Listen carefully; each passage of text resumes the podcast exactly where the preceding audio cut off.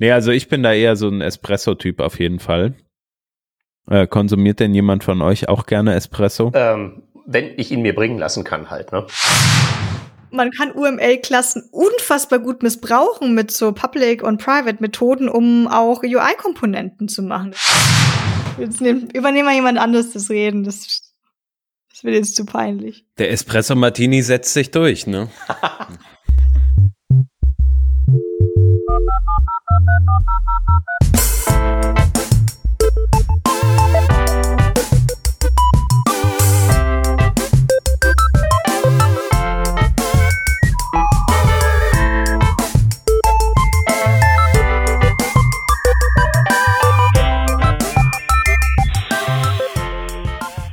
Revision 603. Kennst du das auch? Du willst mit einer neuen Technologie starten, aber das Internet ist zu voll mit wirrem Content in verschiedenster Qualität?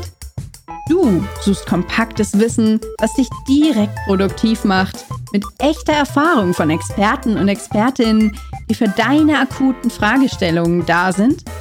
Dann solltest du mal im Trainerinnen-Netzwerk von workshops.de vorbeischauen.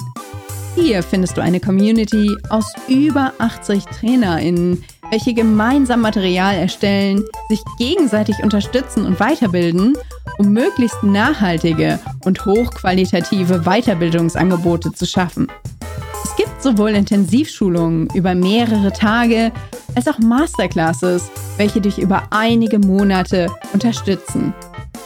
Bist du auf der Suche nach einer qualitativen Weiterbildung im Bereich Webentwicklung? Oder möchtest du dich selbst als Trainerin einbringen? Dann bist du bei workshops.de genau richtig. Schau einfach mal vorbei für alle Informationen. workshops.de. Wir freuen uns auf dich.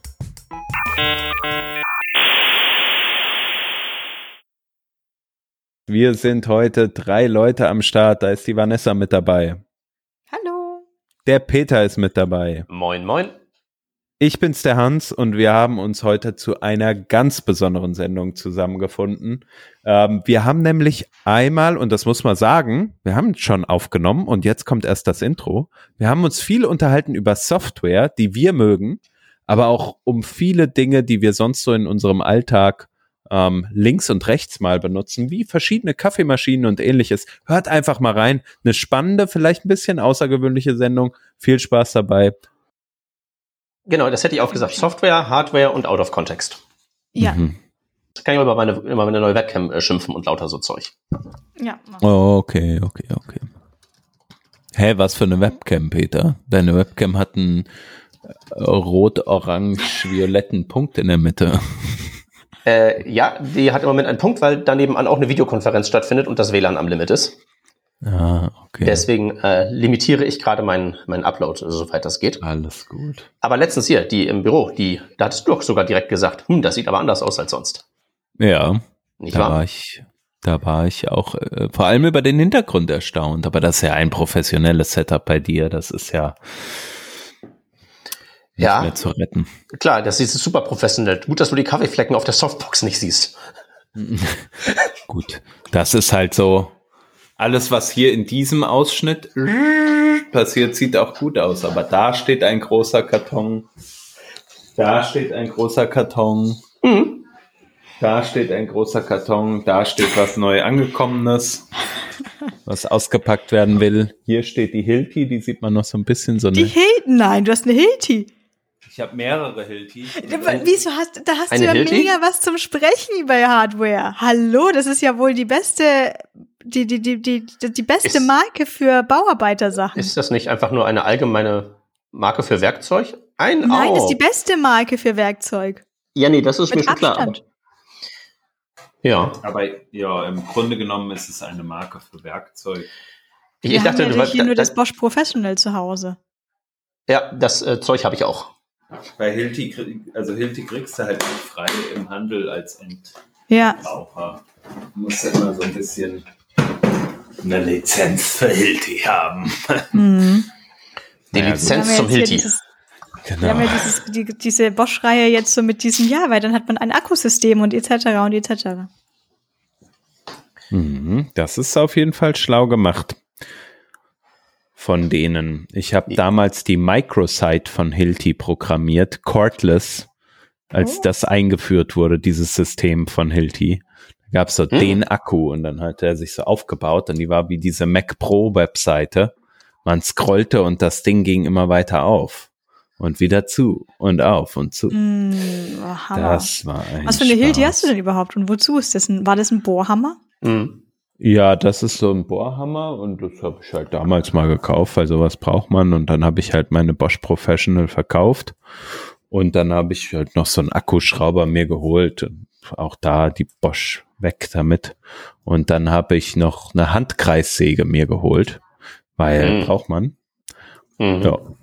Jetzt dieses Jahr habe ich die echt viel verwendet.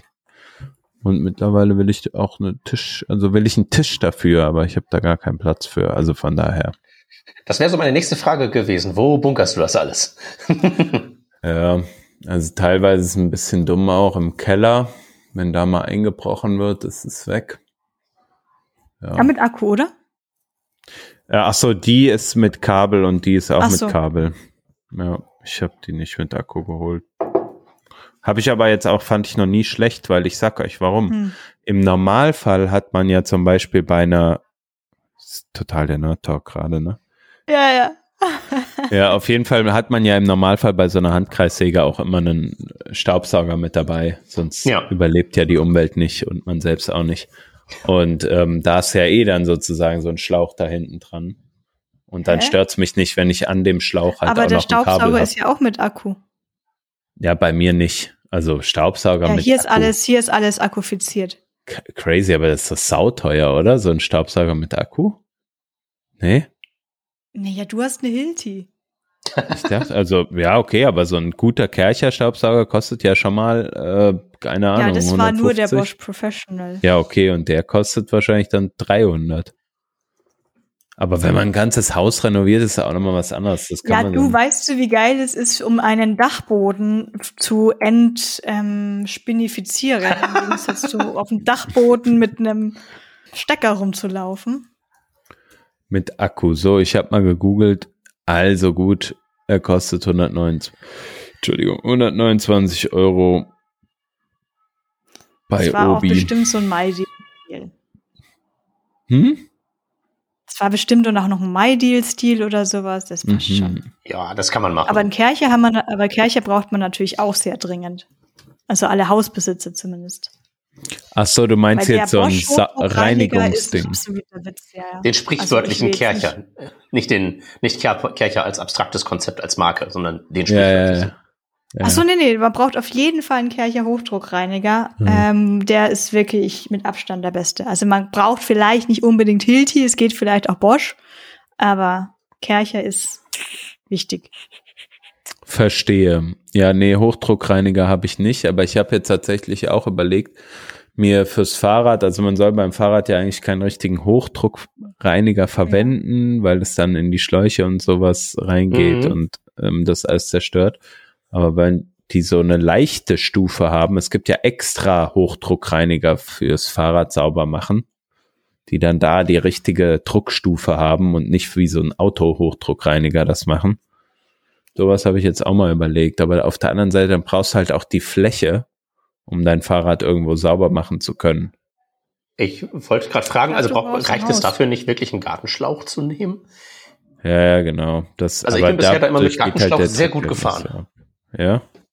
Ja, da musst du halt so eine Düse vorne dran schrauben, stimmt. Das könnte ich mir mal holen. Ja, aber das ist ja Oder wirklich auch so ein irgendwo. Gardena Standardmanöver. Und dann, äh, Ja, so. stimmt. Also du musst, ja- du musst ja auch nur das Grobe wegkriegen, um die Kette irgendwie ordentlich hinzukriegen. Brauchst du ja eh äh, irgendwie. Ne? Ein Entferner. Und dann nehme ich immer so ein Tuch oder was. Oh, oh, oh, oh, oh. Äh, Tooling, Oh, pass oh. auf hier, das, das Kettenreinigungstool, äh, das ist der Hammer. Moment, warte mal. Äh, Ist das dieses so mit diesen ganzen Rädchen? Also dieses, so, dieses, dieses Kurbelding, ne? ähm, ich weiß nicht, ob man das kurbeln kann. Äh, Warte.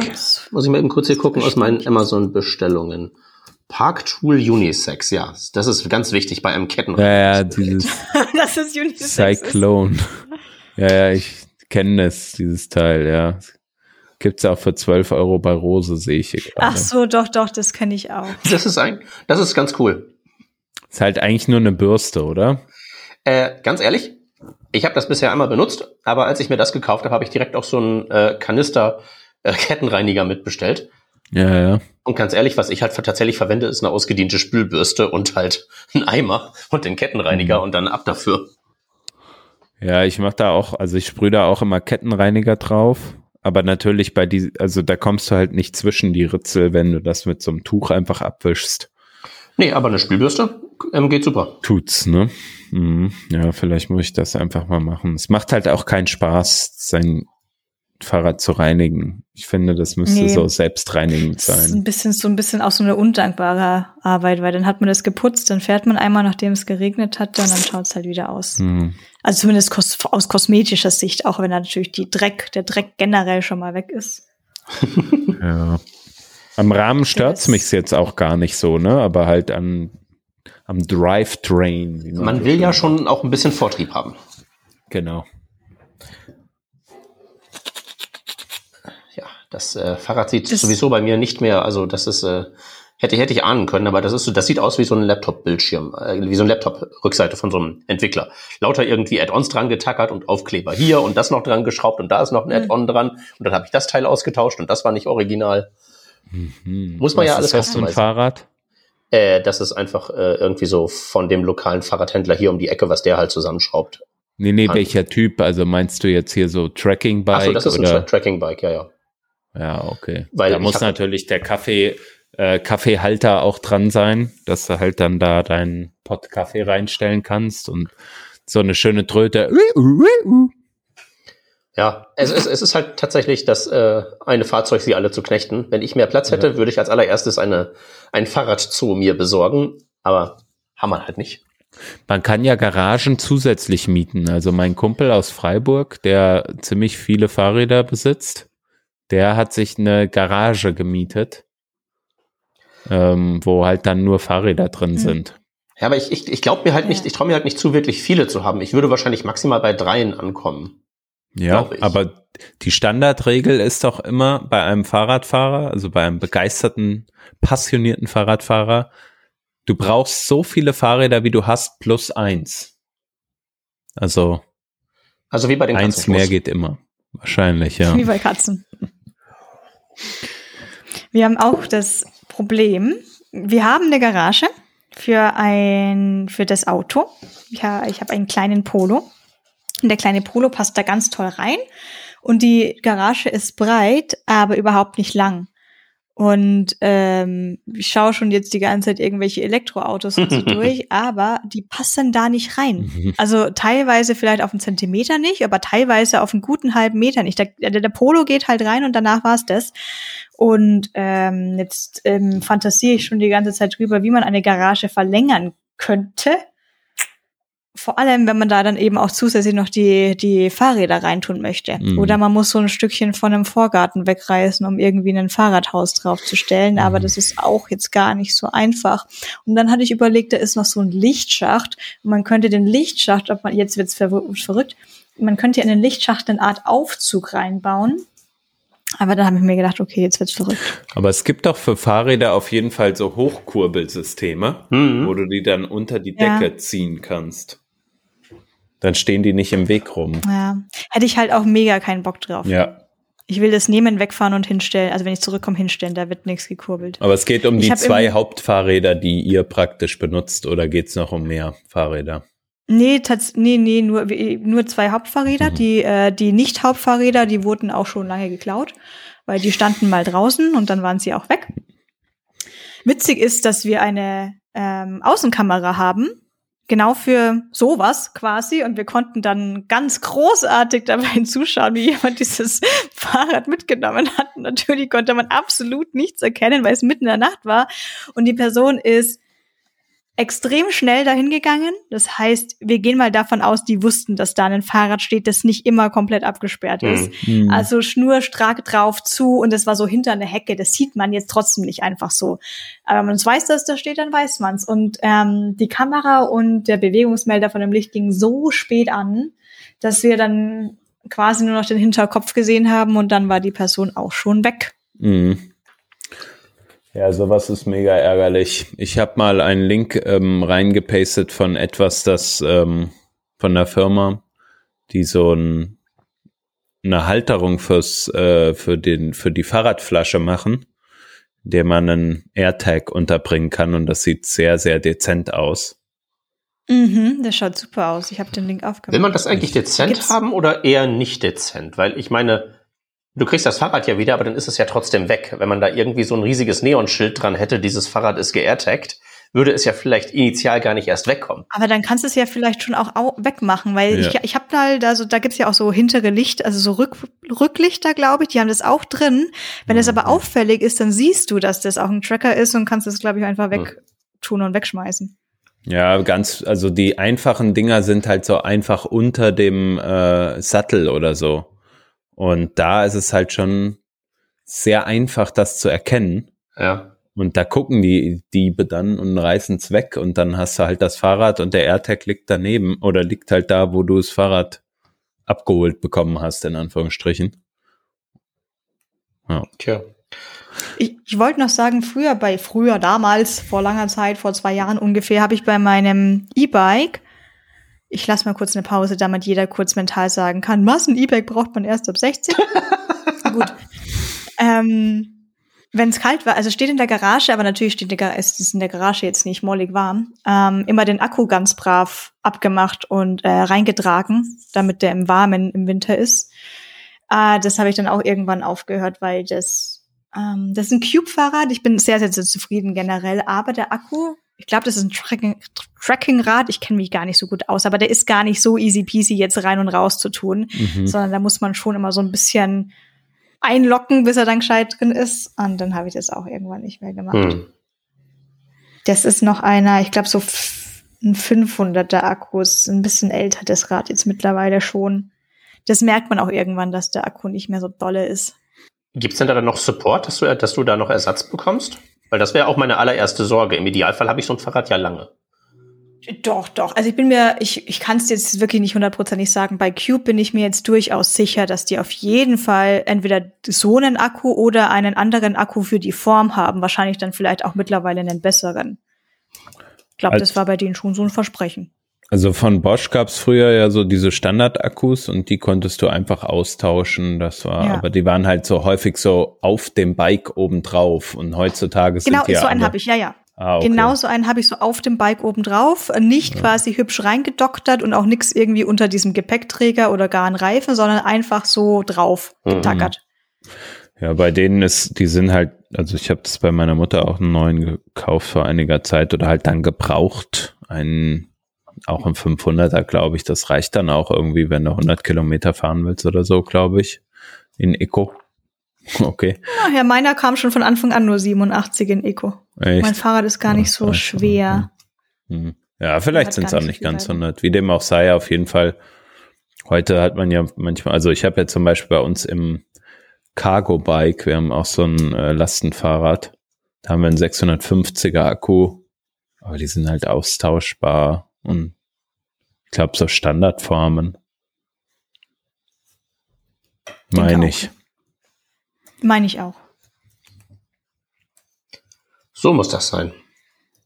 Hans, du hast vorhin gesagt, in so einem Fahrrad für einen Halter braucht man einen Kaffee. Ja.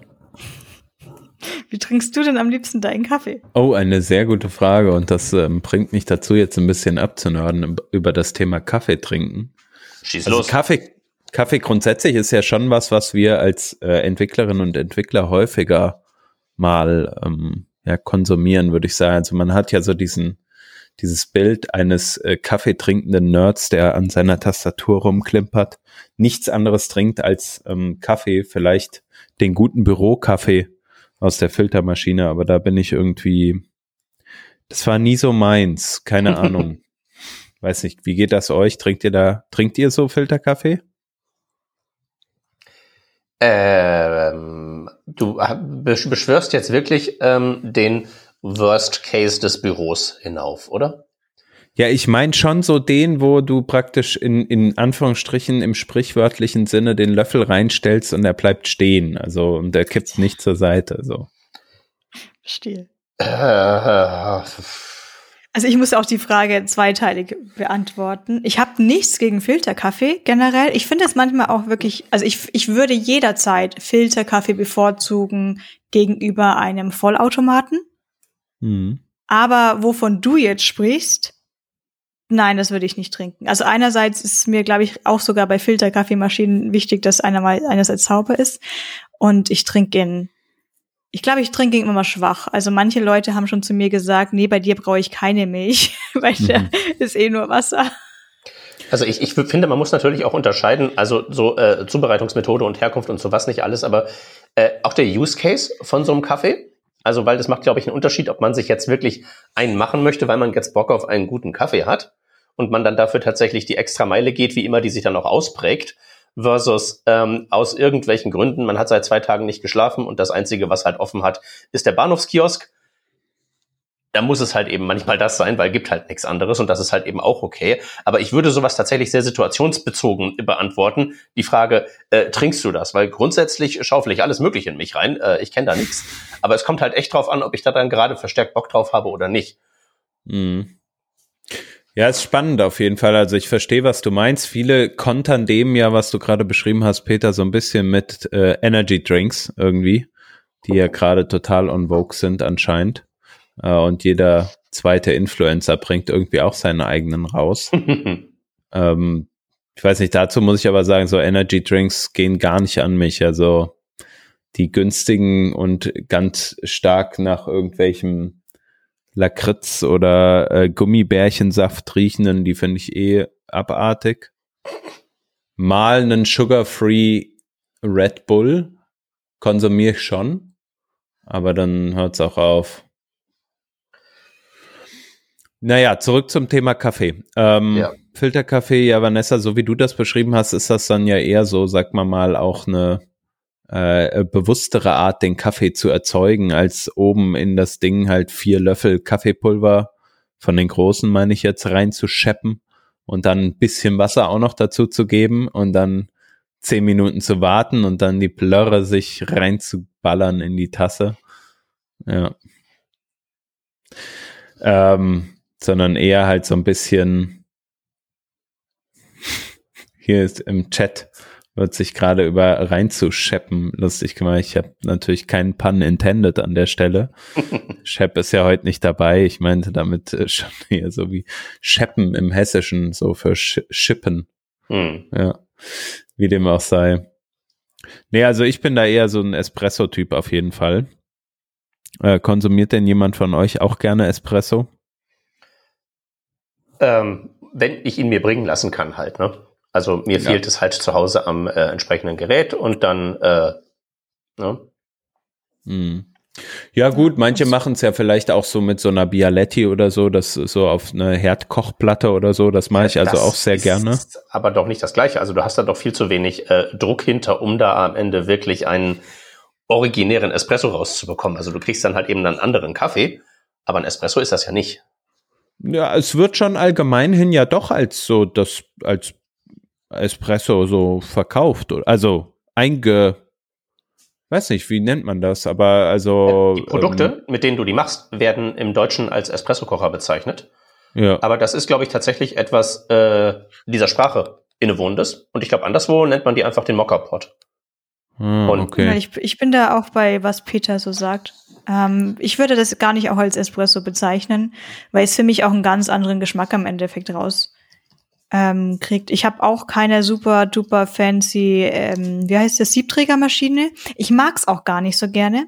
Mir ist es oft, ich meine, vom Geschmack zu stark. Ich will jetzt nicht unbedingt sagen vom Koffein zu stark. Das hängt jetzt sicher nicht unbedingt immer gleich zusammen. Aber ich bin großer Mokka-Pot-Fan, weil ich auch die Einzige im Haus bin, die Kaffee trinkt und ist das super. Aber ich würde auch sagen, das ist für mich eher ein Kaffee. Mhm. Und ich glaube, Ja. Kaffeebohnen und Espressobohnen sind generell auch die gleiche Bohnen. Es kommt nur ein bisschen auf die Röstung oder so drauf an. Oder dann, wie man es im Endeffekt malt. Mhm. Ja, also der Mahlgrad ist auf jeden Fall wichtig, aber auch, ich glaube, die Rüstung schon. Äh, und teilweise werden schon auch andere Bohnen, glaube ich, so verwendet für das eine und für das andere, aber.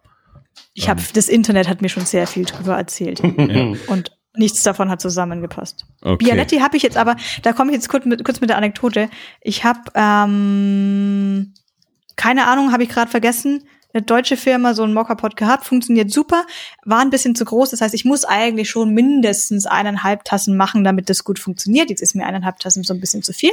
Also habe ich mir irgendwann diesen zuckersüßen Mini Bialetti oder wie die Marke da heißt gekauft. Mhm. Das ist das süßeste, goldigste, niedlichste, was ich jemals gesehen habe. Und habe mich immer gefragt, warum habe ich das nicht so, so lange gekauft, weil ich bin so süß, bis ich dann wieder zu Hause stand und ich wollte es auf dem Induktionsherd stellen und dann, ach, ja, jetzt weiß ich, warum ich es die ganze Zeit nicht gekauft habe. Ah. Ich habe jetzt also die kleinste Bialetti der Welt, zusammen mit einem Bialetti Induktionsadapter. Komplett sinnfrei so ein bisschen, aber ich habe das jetzt und bin ein bisschen glücklich darüber. Mega gut. Ja, ich nehme auch so eine Bialetti gern mit in Urlaub, wenn man nicht genau weiß, was man da jetzt vor Ort irgendwie vorfindet, aber man trotzdem irgendwie Kaffee trinken will. Aber was mhm. ich eigentlich mir mal irgendwann holen will, ich habe das hier mal äh, verlinkt und vielleicht können wir es auch in die Show Notes packen. Äh, das nennt sich Nine Barista und ist im Endeffekt so versucht, einen Siebträger äh, in einer portablen Größe ähm, zu machen äh, wo halt dann auch wirklich hart Druck erzeugt werden kann, um, ähm, um so ja dieses Feeling eines ähm, eines äh, Siebträgers zu imitieren. Also viel besser als diese etwas kleineren Maschinen, die man ja auch bekommt, wo man dann mit Händedruck versucht, auch einen Espresso rauszudrücken. Ähm, also ja, finde ich auf jeden Fall sehr spannend. Wenn das aber ist, ist, ist das Ding dann nicht mechanisch? Die Webseite lädt bei mir nicht so gut, aber wie funktioniert denn das? Ich sehe nur Fra Bildfragmente gerade, muss ich sagen.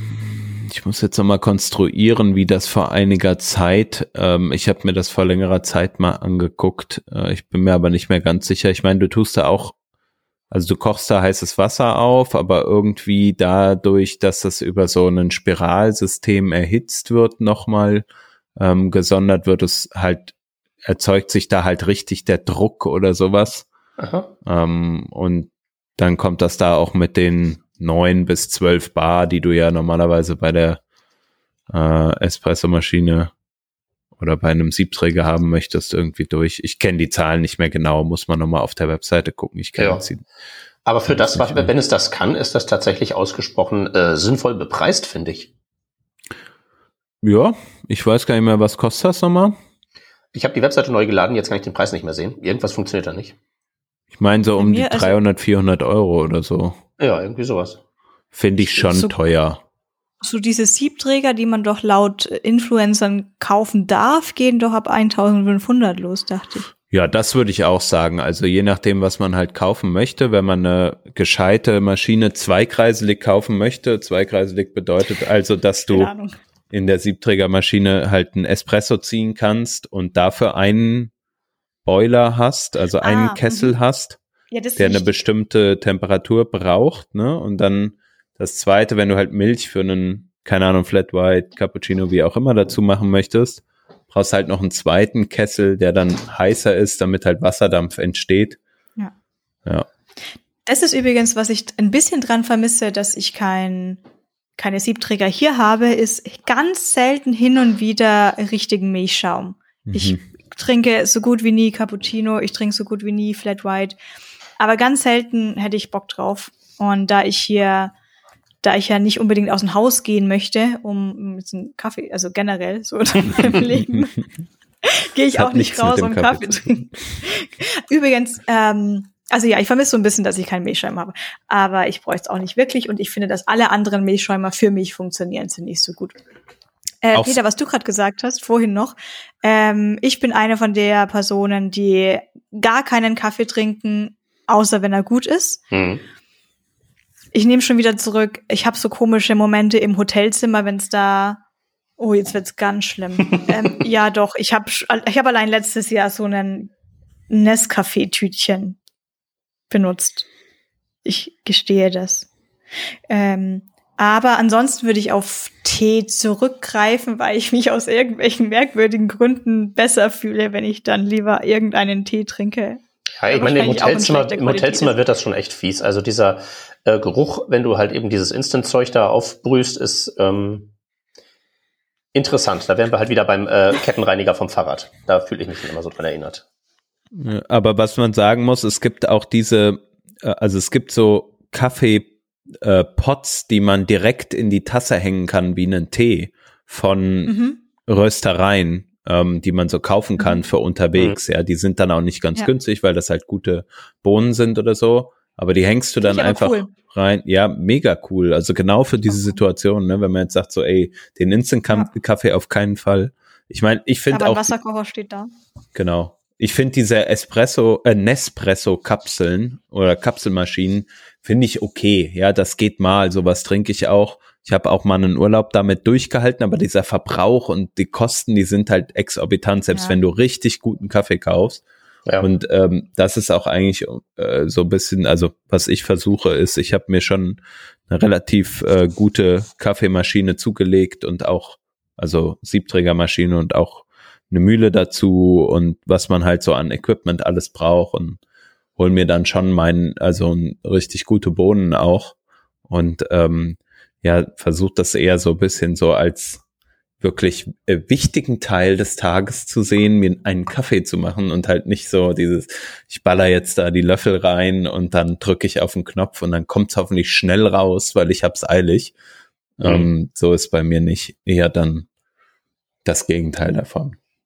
Ich habe allerdings wieder eine Red Bull Phase. Ich habe jahrelang, jahrelang keine Energy Drinks getrunken.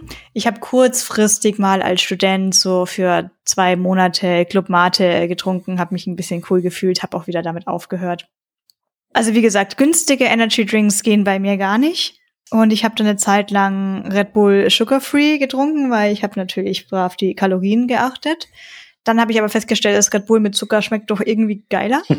und es hat damit angefangen, dass ich es, glaube ich, bei ein, zwei Autofahrten, jetzt gerade letzten Winter oder so, dann doch getrunken habe, weil ich mir eben keinen Kaffee holen wollte. Ja, ich, ich würde tatsächlich auch, ich gehe, fahre tatsächlich auch, würde, ich würde tatsächlich beim Starbucks bestellen, falls es hier jemand nicht mag, aber ich würde das jetzt schon tun, aber das ist, ich meine, dann zahlst du halt auch irgendwie deine acht Euro für sonst was. Mm, da musst du noch rausfahren und rausgehen. Und dann habe ich irgendwie ja nicht wieder damit aufgehört. Vielleicht liegt es auch dran, dass ich ein kleiner Formel 1 Red Bull Fan bin. Vielleicht bin ich ein bisschen auf diesem Marketing, Marketing Trip. Aber ich meine, es ist ja auch absurd. Die, die, die waren ja schon immer extrem teuer, die Red Bulls im Vergleich zu allen anderen. Aber also ich finde, die haben ein geniales Marketing und ich bin da voll dabei. Ja, das können sie. Das muss man ihnen lassen. Also bist du jetzt auf dem äh, mit Zucker oder ohne Zucker Trip? Äh, beides ist okay, aber ich muss, also wenn ich das jetzt vergleiche mit Cola, also mit, mit dem, mit der offiziellen Coca-Cola, jetzt keine Ahnung, wie es bei Fritz Cola und so weiter ist, aber bei einer normalen Cola finde ich jetzt Coke Zero nicht schlechter als eine normale Coke. Ich, ich finde halt, ich, ich, ich merke immer sozusagen, wie wenn ich äh, zu der Zuckervariante greife, dass das so äh, unmittelbaren Einfluss auf äh, mein Oberstübchen hat, bezüglich was das halt eben dann so mit Stoffwechsel und hast du nicht gesehen, alles so anstellt. Ja, klar, das ist ja Zucker. Ist ja super. Also, wenn man das jetzt so möchte. Das kommt halt echt drauf an. Also, weil das, also ich keine Ahnung, vielleicht bin ich aber auch einfach nur alt und schwach, aber bei mir löst das halt teilweise echt eine ganz schöne Performance-Achterbahn aus. Jetzt im Positiven oder im Negativen? Das kommt halt eben drauf an. Das also ich kann, ich kann dir sagen, es hat auf mich auf jeden Fall auch einen starken Effekt. Und vor allem jetzt Red Bull und der mit Zucker. Also das war's, ich weiß jetzt, ich weiß ja nicht, wie richtige Drogen sind, aber wenn die noch besser sind, Weiß ich nicht. Also ich finde, ich, also ich merke auf jeden Fall einen richtig krassen Performance-Boost. Hm. Den hatte ich auch mal im letzten Jahr hatte ich die Situation, dass ich aus irgendwelchen Gründen wieder zu so einer Konferenz zugesagt hatte, wo ich mir dachte, ah, hab eigentlich keine Zeit. Habe ich zugesagt und musste Razzi, ach, das war ein ganzer Workshop. Musste Razzi Fatzi diesen Workshop auf die Beine stellen, war da ein bisschen naiv, hatte da noch nicht so viel Erfahrung. Mir ist aufgefallen, wie irre viel Arbeit ein Workshop ist und da mal Respekt an dieser Stelle, aber was ist da, das ist da, das ist nichts im Vergleich zu einem Talk. Wow. Ähm, und um da wirklich durchzukommen, habe ich mich wieder wie, wie, wie damals zur Studienzeit hingehockt und ab in der Früh um sechs Und ich weiß, man soll nicht gleich lange aufstehen, Kaffee. Ja, ja, ja, ja, ja, ja, ja. Aber ich habe äh, aufgestanden um sechs ähm, zu Espresso, also zum Mokka-Pot, den aufgekocht, die eineinhalb Tassen, einen guten Teelöffel Zucker rein und das, also ich, da habe da hab ich einiges dann in diesen eineinhalb Stunden geschafft. Und danach kam so ein richtiges, nach eineinhalb Mhm. Stunden, war fix und fertig nach der Zeit. Dann bräuchte ich, dann brauchte ich ein Päuschen. Also jetzt, wir sind jetzt ja maximal sozusagen auf dem äh, äh, Ap- Genussapogeum, das Hans jetzt gerade aufgemacht hat, wo er jetzt so gesagt hat, ja, es muss alles irgendwie ordentlich sein beim rein funktionalen, unterhalb der Grenze zum äh, illegalen noch irgendwie die Performance steigern. Äh, da will ich halt nur der Vollständigkeit haben. Äh, manchmal, manchmal muss man sowas ja machen. Manchmal muss man ja einfach sagen, so hier, äh, da, ich muss jetzt liefern und äh, ist egal, ob du müde bist oder nicht. Ganz ehrlich, da nehme ich einfach eine ganz normale Koffeinpille auch.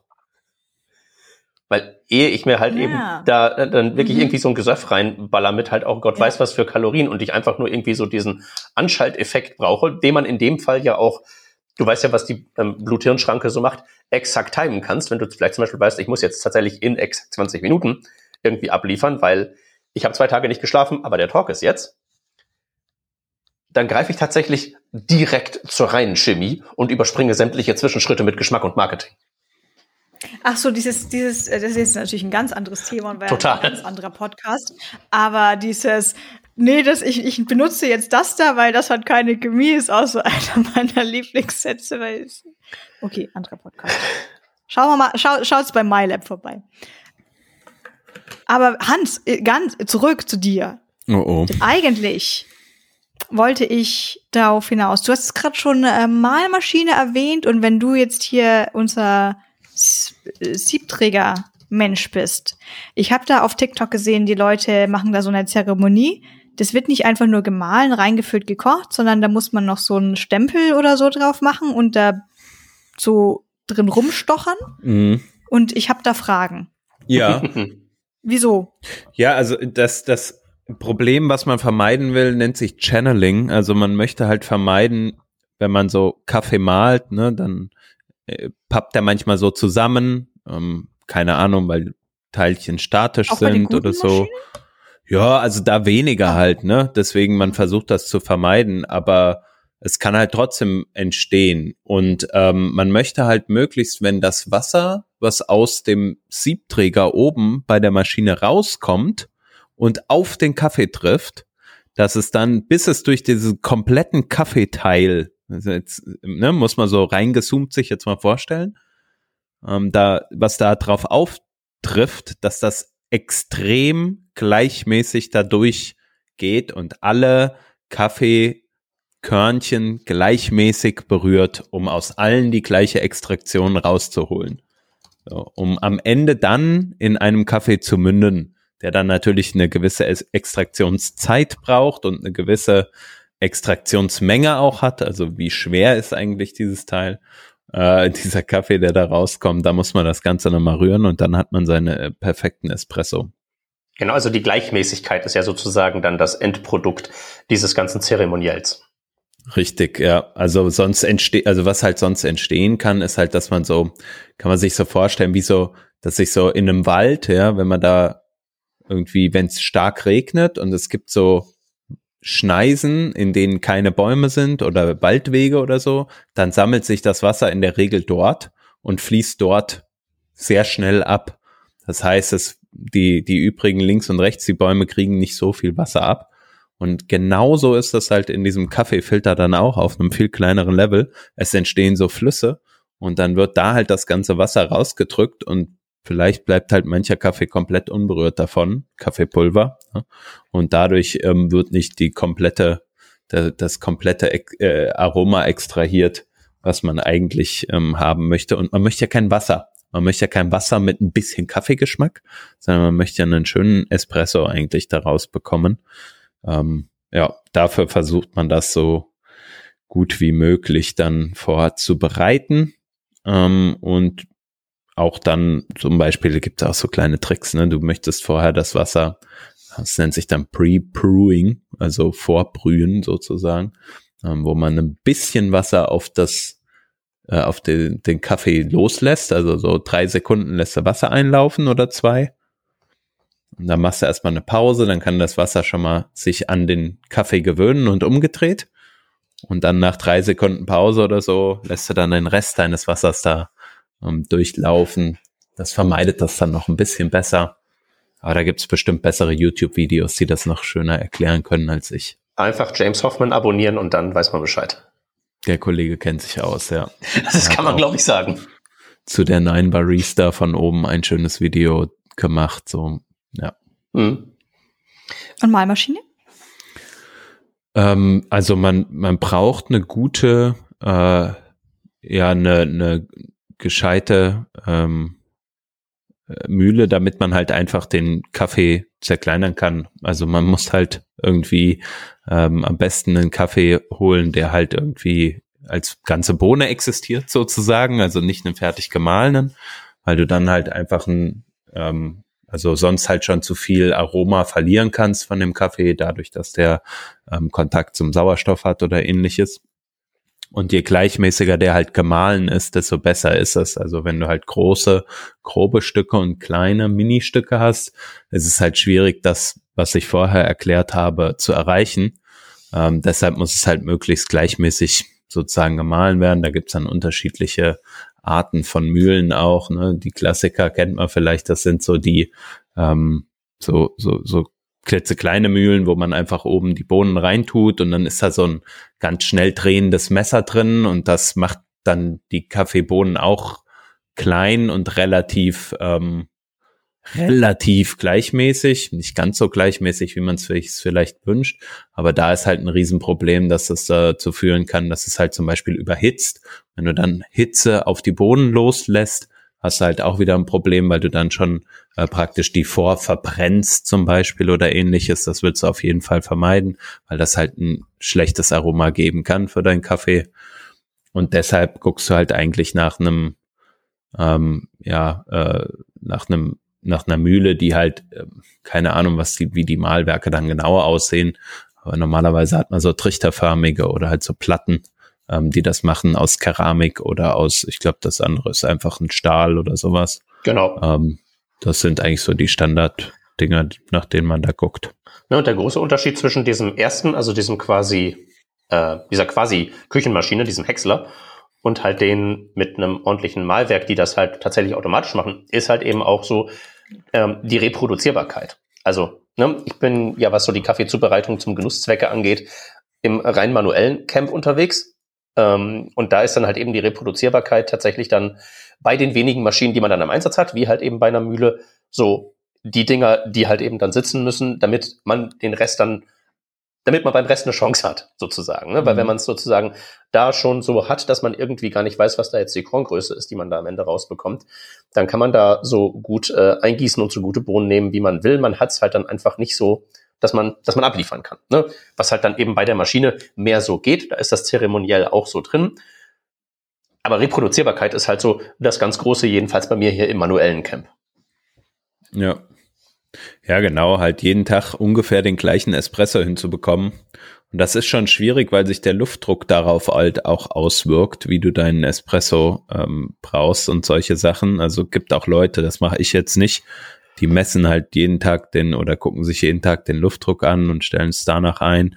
Ich bin jetzt nicht so derjenige, der einen Espresso wegschüttet äh, in der Früh, weil halt die Maschine noch nicht perfekt eingestellt ist. Gibt's aber, ja. Ähm, gibt's und in Cafés ist es Standard. Da beschäftigt man sich, glaube ich, morgens mit der sehr, sehr guten Maschine, die dann auch jenseits der 10.000 Euro liegt.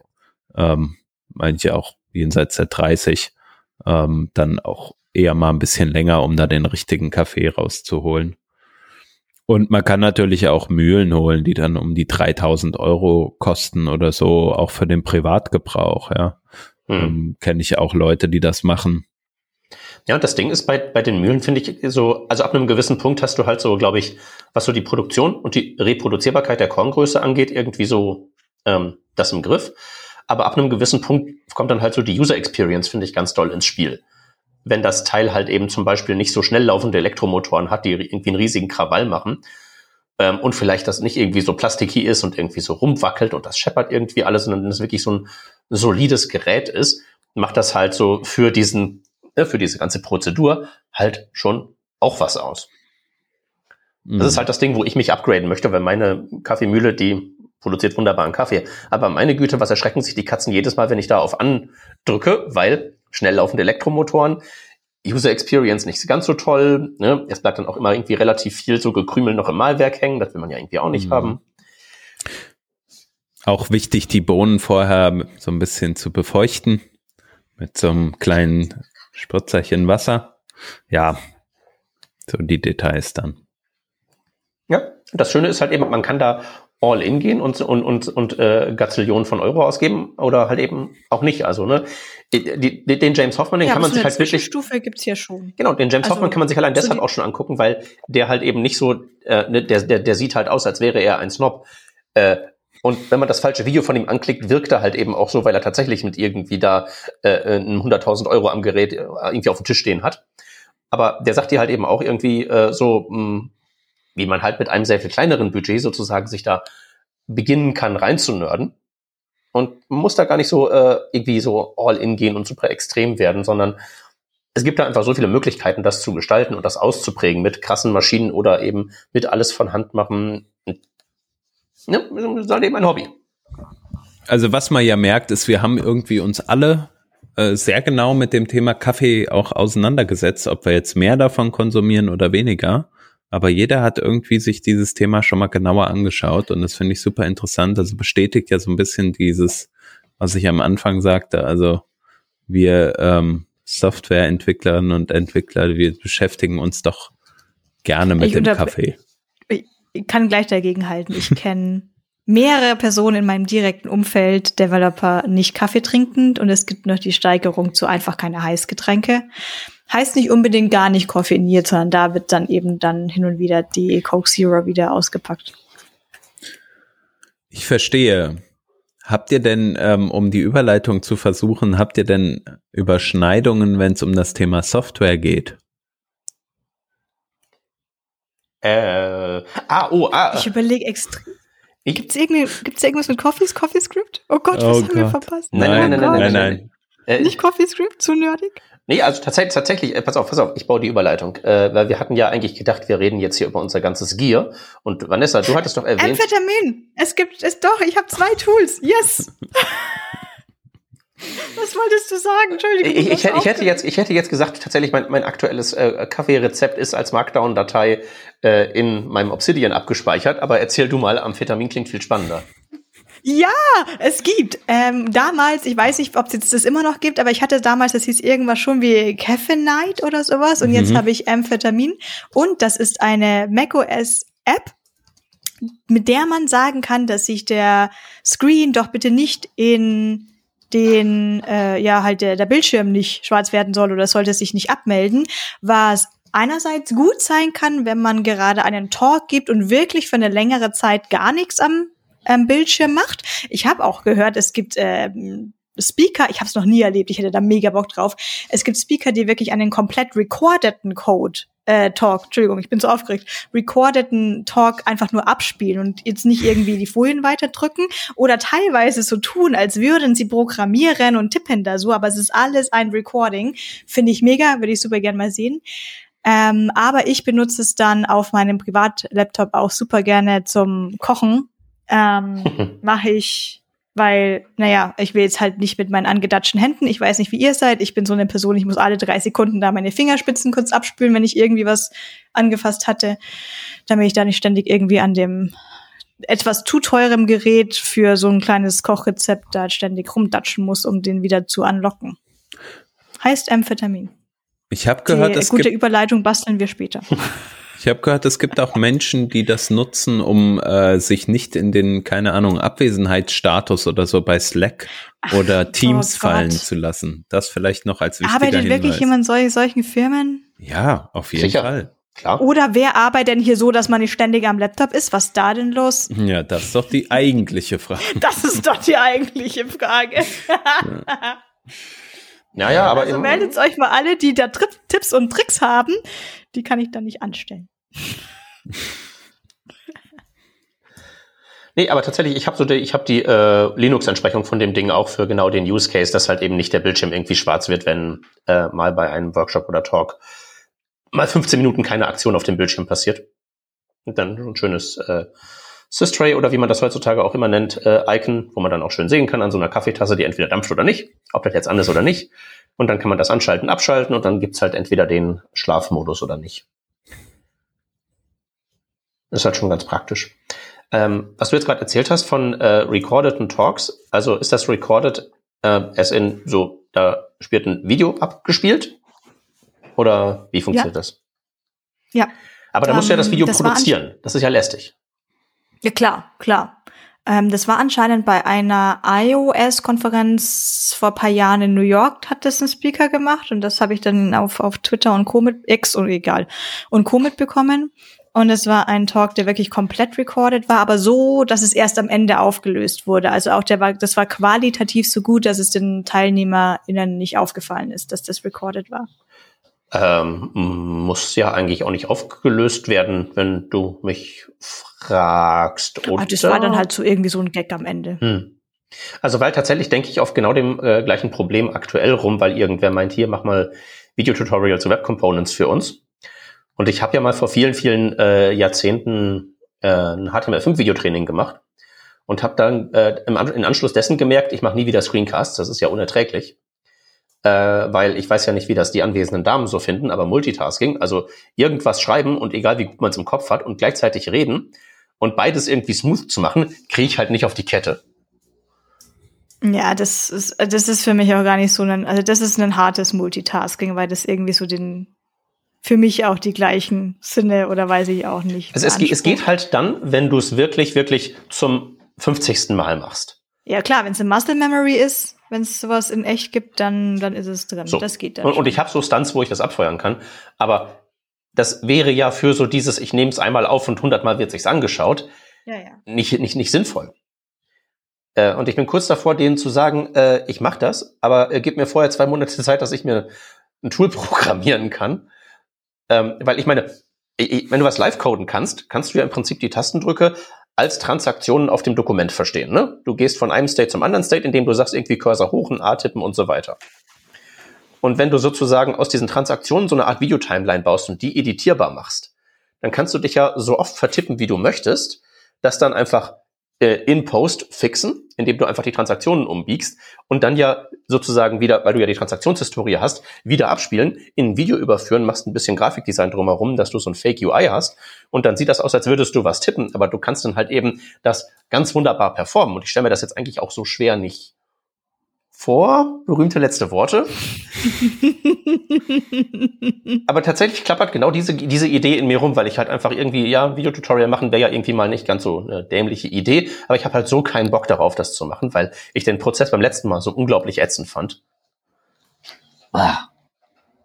Also keine Ahnung, sagt mir, wenn sich die Idee bescheuert anhört, aber eigentlich müsste das gehen, finde ich. Frage ist halt, wie kriegt man es dazwischen hin, diese Transition zu machen? Ne? Sagen wir mal, du hast eine Transaktion mit dem Cursor nach oben gehen, jetzt löschst du die eine, dann ist der Cursor ja auf einmal da. Das heißt, weißt du, wie ich meine, äh, dann, dann fehlt da halt irgendwie was oder so. Also wie Ja. schaffst du die Übergänge smooth? Also ich würde einfach sagen, der Text ist halt Text, das sind dann halt einfach so Textmodifikationsoperatoren und den Cursor würde ich halt einfach in, im absoluten XY-Koordinatenraum bewegen und halt eben, wenn ich jetzt was lösche, den Cursor nach oben bewege und der steht an einer Stelle, wo kein Cursor sein kann, weil das Wort zwei Zeichen vorher aufhört, dann musst du halt diese Transaktion, die den Cursor nach oben schiebt, halt eben auch verändern, dass die halt eben zwei Zeilen weiter nach hinten springt. Und das kannst du natürlich sicherlich auch zu einem gewissen Grad automatisieren, weil das Ding ja weiß, wie ein, also du kannst dem Ding ja beibringen, wie ein Cursor funktionieren sollte. Hm. Ja, stimmt. Also eigentlich in der Theorie müsste das ja gehen, ein Video daraus zu erzeugen dann. Und ich stelle mir halt eben vor, dass das Live-Coding ja nicht zu 100% eine Katastrophe ist. Du musst ja nicht überall so dran. Du musst ja nur irgendwie sagen, wie halt eben aus einem Video was rausschneiden und was wieder hinbauen und sowas. Aber wenn du das Mhm. halt eben tatsächlich sozusagen softwareseitig denkst und als so ein Datenmodell denkst, kannst du, hast du ja hinterher wirklich die völlige Freiheit, das Ding in einer beliebigen Geschwindigkeit ähm, zu abzuspielen. Du kannst es ja vielleicht auch ein bisschen ähm, straffen. Du kannst irgendwelche Späßeken einführen. Wenn du halt wirklich die Mhm. Daten hast, dann kannst du ja das Tippen daraus wieder reproduzieren. Du musst nur das Tippen bereinigen. Und ich glaube, die Ebene auf dem Video daran rumzuschneiden und dann halt ein Audio zu haben, bei dem du dann dabei auch noch gesprochen hast, ist halt Blödsinn. Erstmal das äh, Filmmaterial halt eben herstellen, über diese Datenidee und dann hinterher performst du deinen Voice-Over darüber. Erscheint mir einfach der viel mhm. sinnvollere Ansatz, wenn es die Software gäbe, die es halt nicht gibt.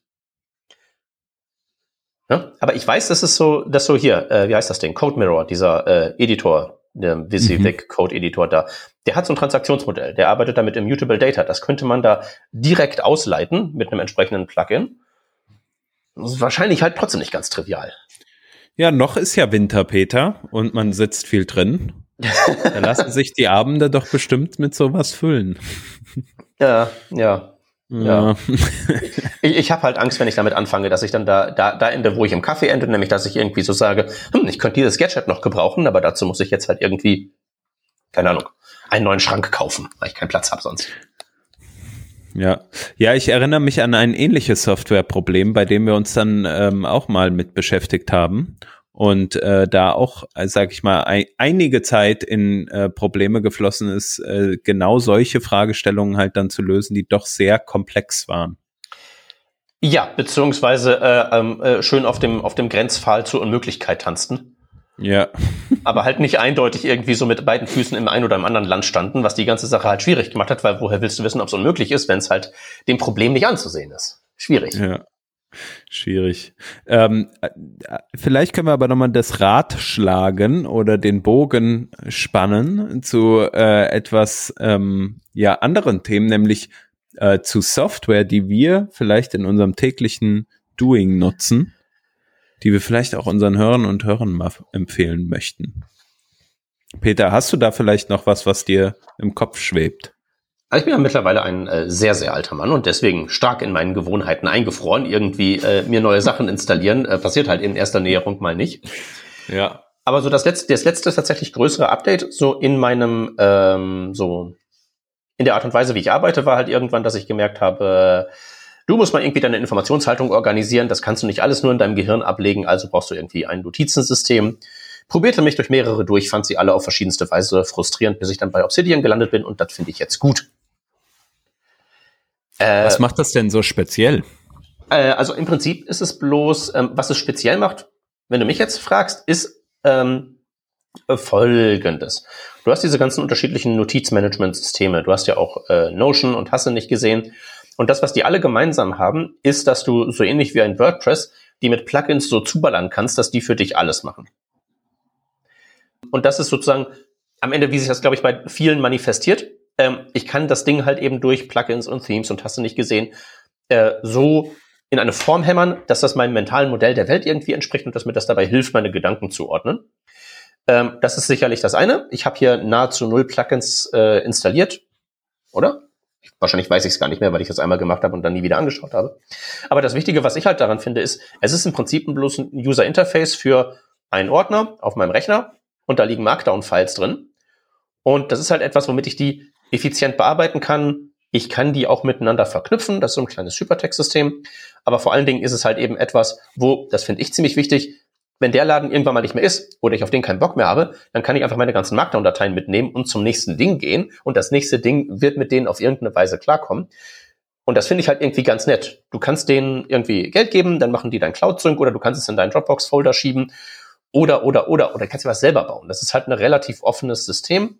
Ähm, aber es funktioniert halt auch ganz gut. Es hat eine okaye mobile App, die nutze ich halt für meinen Einkaufszettel zum Beispiel. Äh, ja. Äh, und mit Markdown kann man halt ja auch so Krempel machen wie irgendwie so, ähm, hier, äh, Radio-Buttons. Da kann man da drin so Checklisten machen.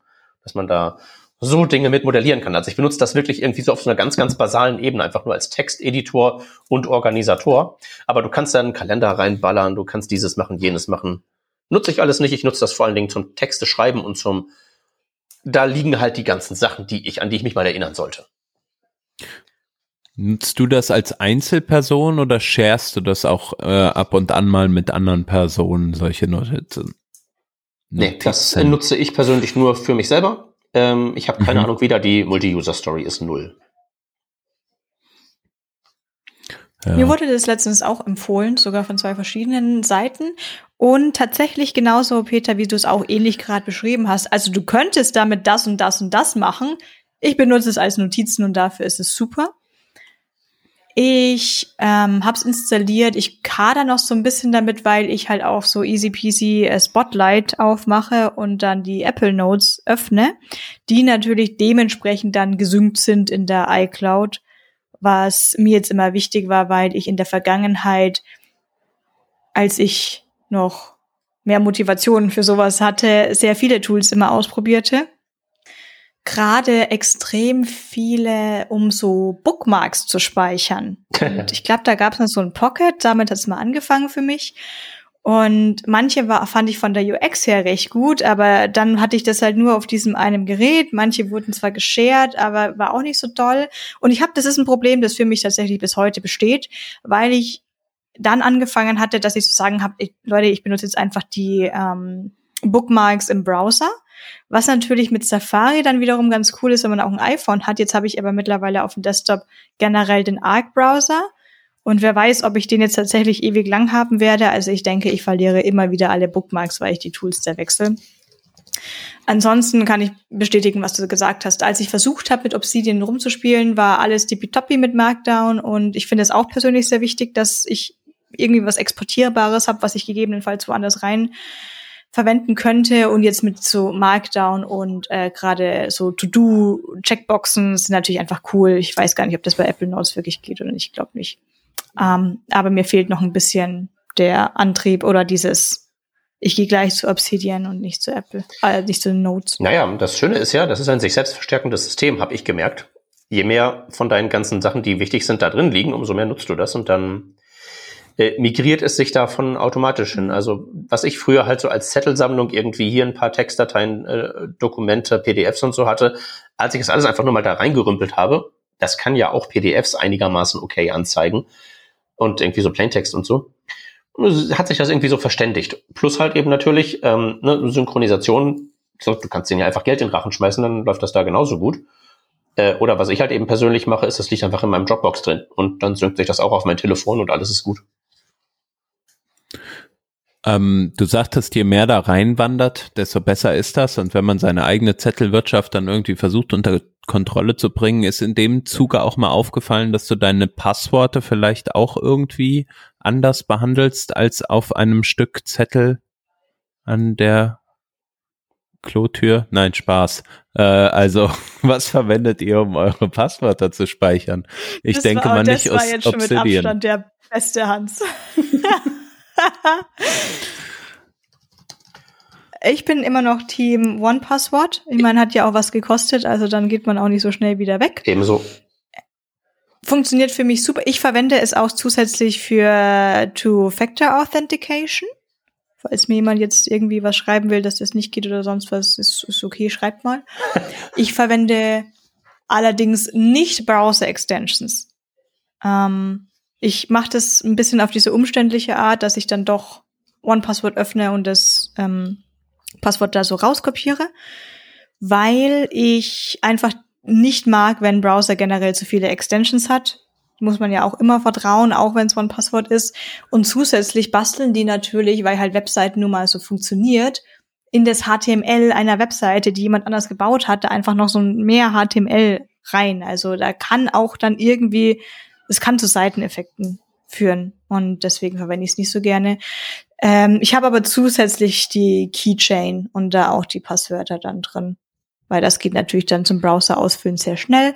Viele Services haben ja mittlerweile eh, wie heißt denn das, wenn man sich nur noch mit seinem Google-Account einloggen, oh, äh, SSO, Single Sign-On. Single Point of Failure, genau.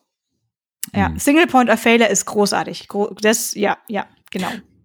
Ja, also ich laufe auch langsam in diese Probleme immer wieder rein und ähm, mich, also ich habe neben One Password, was ich gut finde, aber jetzt nicht stringent nutzen möchte, nutze ich halt auch einfach den, jetzt könnt ihr mich alle äh, gerne ähm, auch nochmal steinigen dafür. ähm, ich benutze gerne einfach nochmal das, was in Chrome mitkommt, einfach Google Passwords, scheiß drauf. So. Da ist da drin und ja, ja also, ja, aber es ist halt Google und Chrome und so. Ja. Naja, aber du, du, du betrachtest ja, ja deine ganze Internetwelt eh durch den Browser. Das heißt, da geht ja eh alles durch. Das heißt, wenn die irgendwelchen Blödsinn machen äh, wollten, bräuchten sie dazu nicht die Passwortverwaltung. Ja, Sehr eben. gut. Sehr gute Einstellung. ja. Naja, wie dem auch sei, auf jeden Fall äh, verwende ich das halt und dann halt aber auch auf Apple auch sowas wie Keychain und also es ist auf jeden Fall ein Chaos und es nervt total und ich freue mich immer über irgendwelche Apps, die dann sagen so, ey, wir machen das nicht mehr mit den Passworten, sondern wir machen das irgendwie anders. Hier One-Time-Password oder äh, keine Ahnung, nur noch, du, du hast einen Passcode und dann eine Two-Factor Authentication oder irgendwie sowas. Das fände ich dann gut. Sowas wie ähm, den magischen Login-Link, den du zugemailt bekommst. Genau, genau, genau. Hm. Natürlich ist der halt, das birgt halt gewisse Sicherheitsrisiken. Ich hoffe mal, dass das irgendwie ähm, ein bisschen besser wird in der Zukunft, aber halt zum Beispiel auch auf, also ich meine, an, an unseren MacBooks haben wir alle hier die äh, Fingerprint Authentication oder wir haben unsere äh, Face Recognition auf dem Smartphone und darüber sich halt zu authentifizieren, mhm. finde ich halt einfach smart. Ähm, auf der anderen Seite muss es halt irgendwie auch verknüpfen können mit dem Account und da weiß ich nicht genau, wie das funktioniert, aber wir sind ja noch nicht da, dass wir keine Passwörter mehr haben. Was mir jetzt letztens ähm, passiert ist, sind zwei verschiedene Sachen, was du gerade meintest mit, wir haben ja hier Fingerabdruck oder Face ID etc. Ähm, ich bin einmal drüber gestolpert über die Apple Watch Freischaltung eines Laptops, weil wir im Homeoffice waren und wir haben gleich aussehende MacBooks und mein Mann hat meins geöffnet, weil er seins gesucht hat, weil man von außen nicht sieht, wessen wessen ist. Und dann hat meine Apple Watch, während ich ein Stockwerk drunter war. Das heißt, ich war quasi im gleichen X-Achse, mhm. im gleichen Spot, aber in der Y-Achse eins tiefer. Ähm, hat dann meine Apple Watch äh, mal locker flockig mein MacBook entschlüsselt. Sowas, ich habe bei einer Agentur gearbeitet und bei generell Firmen mit Kundendaten nehme ich super ernst. Also mein Laptop ist immer gesperrt egal wo ich bin, wenn ich da mal eine Sekunde lang, also auch zu Hause im Homeoffice, ich sperre sofort meinen Laptop, wenn ich gehe. Äh, wenn dann natürlich meine Apple Watch denkt, das frei äh, mal kurz zu entschlüsseln, ist dann, ist dann so. Und ich habe letztens mit äh, Apple Pay im Supermarkt oder irgendwie wo sowas gezahlt. Und ich fand, dass die Distanz, ich war, ich war noch recht weit weg vom Zahlmechanismus, also von dem Zahlgerät. Und ich wollte die Kreditkarte noch richtig auswechseln. Da ist ja so eine vorausgewählt. Und äh, ich kam gar nicht dazu. Das hatte mit 20 Zentimeter Distanz schon abgebucht. Und ich war, nein, stopp, gib mir mein Geld zurück, falsche Kreditkarte, Alarm. ähm, ich, ich bin ein Riesenfan von solchen Sachen. Ich finde das alles extrem konvenient. Das klappt super. Ich will, ich bin kein Bargeldfan und ich will keine Karten, Girokarten verwenden oder physische Karten. Ähm, aber ja, so, so, so Dinger können dann doch passieren das stellen wir jetzt implizit, glaube ich, alle. Also es schwingt so ein bisschen mit, habe ich immer so das Gefühl von wegen, dass da so Risiko drin wäre, wenn man diese Dinger benutzt und dass das ja auch schiefgehen kann. Aber ich glaube, in allererster ähm, Näherung ist es ja so, das wird ja alles von Leuten designt, die sich ja darüber schon vorher gründlich Gedanken machen und die ja auch wissen, dass sie ordentlich Backlash bekommen würden, wenn das wirklich irgendwo ein fundamentales Problem wäre. Also ich bin da, was so meine Passwörter und ähnliches angeht, so auf den Trichter gekommen, dass das mehr so als Prozess zu betrachten ist und nicht irgendwie so als ein Endzustand, der einmal erreicht wird und dann ist gut, sondern dass man sozusagen da einfach äh, sich dessen gewahr sein muss, dass man mit diesem Thema umgehen muss und dass man halt eben versucht, einen Umgang damit zu finden, der halt irgendwie einerseits so ja auch einen Kompromiss finden muss zwischen irgendwie so, äh, was ist sicher und ähm, was nutze ich denn dann auch? Weil wenn es jetzt super sicher wäre, aber ich das halt eben einfach nicht benutze, weil mir das zu umständlich ist, dann ist das halt eben schwierig. Also ich habe letztens einer äh, meiner Büromitbewohnerin, äh, die halt total computerfern ist, auch One Password übergeholfen, weil ich einfach gesagt habe, hör mal hier, deine ganze Zettelwirtschaft oder so, mit der kommst du selber nicht klar. Stell dir einfach vor, du hättest ein Passwort und dann füllt er das automatisch einfach aus. So. Und, und darüber habe ich sie dann halt eben dazu bekommen. Ihre Passwörter sind immer noch schlecht, aber zumindest sind sie jetzt nicht mehr schlecht auf irgendwelchen Zetteln, die offen rumliegen. Und das ist halt eben einfach unterm Strich ein Gewinn und darauf kann man aufbauen und so weiter. Das muss man, glaube ich, wirklich so als, als so einen Prozess betrachten. Und deswegen bin ich da einfach, auch wenn ich mir bei One Password denke, die wurden ja letztens auch von irgendwelchen, wurden die nicht von irgendwelchen Finanzäumeln übernommen oder haben irgendwie sich da mit Venture Capital irgendwie dopen lassen oder ähnliches. Also sind sicherlich auch kurz vorm Zusammenbruch. Man kriegt es halt nur noch nicht mit. So, das ist halt auch nicht optimal. Aber solange man das halt irgendwie auf dem Zettel hat und man halt irgendwie weiß, dass da was ist und dass man das irgendwie so im Blick hat, finde ich alles okay. Auf dem Zettel hat. ja, jetzt ja schon. Ist ja auch okay, ne? die Passwörter nicht mehr auf dem Zettel. Ja, und, und ich meine, du, gerade du hast ja sowieso auch noch gesagt, hier mit Alternativsoftware, die du sowieso auch mitbenutzt, hättest du ja ohnehin was, wenn das Schiff jetzt akut abbrennt. Okay, dann gehe ich halt hier hin. Kein Problem, hast einen Plan, läuft. Ja, äh, du hast natürlich sehr recht. Äh, es wird natürlich bei der generell bei neuer Technologie dann immer so sehr streng drauf geschaut, welche Sicherheitsrisiken oder ähnliches jetzt einfach könnte es geben und dann wird mal kurz vergessen, dass vielleicht es trotzdem besser ist als der Zustand, wie es davor war. Ich weiß nicht, wo ich es genau gesehen habe, vielleicht beim CDC. Das beliebteste Passwort des Jahres 2023 in Deutschland war zum Beispiel nicht mehr 1, 2, 3, 4, 5, 6, sondern 1, 2, 3, 4, 5, 6, 7, 8, 9. Ich zitiere das jetzt einfach nur, mhm. weil das, das dieses Hasso-Plattner-Institut-Dings ähm, das gesagt hat. Ehrlich gesagt weiß ich nicht, woher die wissen können, was das beliebteste Passwort ist, weil irgendwie sollten Passwörter ja geheim sein. Ich weiß nicht, wie sie es machen. Äh, aber äh, anscheinend haben. Oh Gott. jetzt nehmen, übernehmen wir jemand anderes das Reden. Das, das wird jetzt zu peinlich. Der Espresso Martini setzt sich durch, ne? das war kein Scherz. Ähm, montags gibt's vor dem Podcast, damit ich wach bleibe, ein Espresso. Damit es noch Spaß macht, ist Martini mit drin. Hätten wir das mal beim Thema Kaffee verarbeitet. Ja, ich, äh, da, ich wollte das eigentlich nicht erwähnen, aber. Oh, Entschuldigung. Dann schneiden wir das, das raus. das ist, das ist, kein, nein, das ist, kein, das, ist, das ist kein Geheimnis. Wir, wir schneiden das nicht raus, wir blieben das einfach. Es ist viel lustiger, wenn die da draußen raten müssen, was sich Vanessa reinpfeift. Ich ja. habe schon viel schlimmere Sachen hier gesagt, wo ich mir häufiger gefragt habe, ob ich jetzt nicht doch schreiben sollte, dass wir das rausschneiden. Nicht so peinlich wie jetzt gerade so ein Brain-Dings, dass ich nicht draufgekommen bin, sondern eher, dass ich mal für meinen Charakter unübliche sarkastische Sätze gesagt habe und mich dann immer sehr lange geschämt habe, ob das jetzt jemand ernst genommen hat. Wie jetzt vorher zum Beispiel das mit dem Mauswackeln und so weiter. Das war nicht ernst. Ich mache eine unelegante Überleitung zu einem Tool, das mir eingefallen ist, was ich tatsächlich sehr gerne verwende und sehr gut weiterempfehlen kann. Und ich glaube, es kostet so ein Fünfer und es ist egal, ob jetzt privat oder nicht privat, ist super, also mir alles wert. Und das heißt Dev Utils. Und ich benutze, es hat irre viele ähm, Tabs oder Funktionen, die ich benutzen kann. Ich benutze vor allem eine und das ist ein JSON Format and Validate. Denn DevUtils, ich, wenn ich es jetzt richtig im Hinterkopf habe, ist es auch nur irgendwie eine Person, die das da so macht, vielleicht zwei. Ähm, also sehr klein, aber das läuft alles lokal auf dem Rechner ab und es wird nicht irgendwo über einen Online-Service hochgeladen oder in eine Cloud.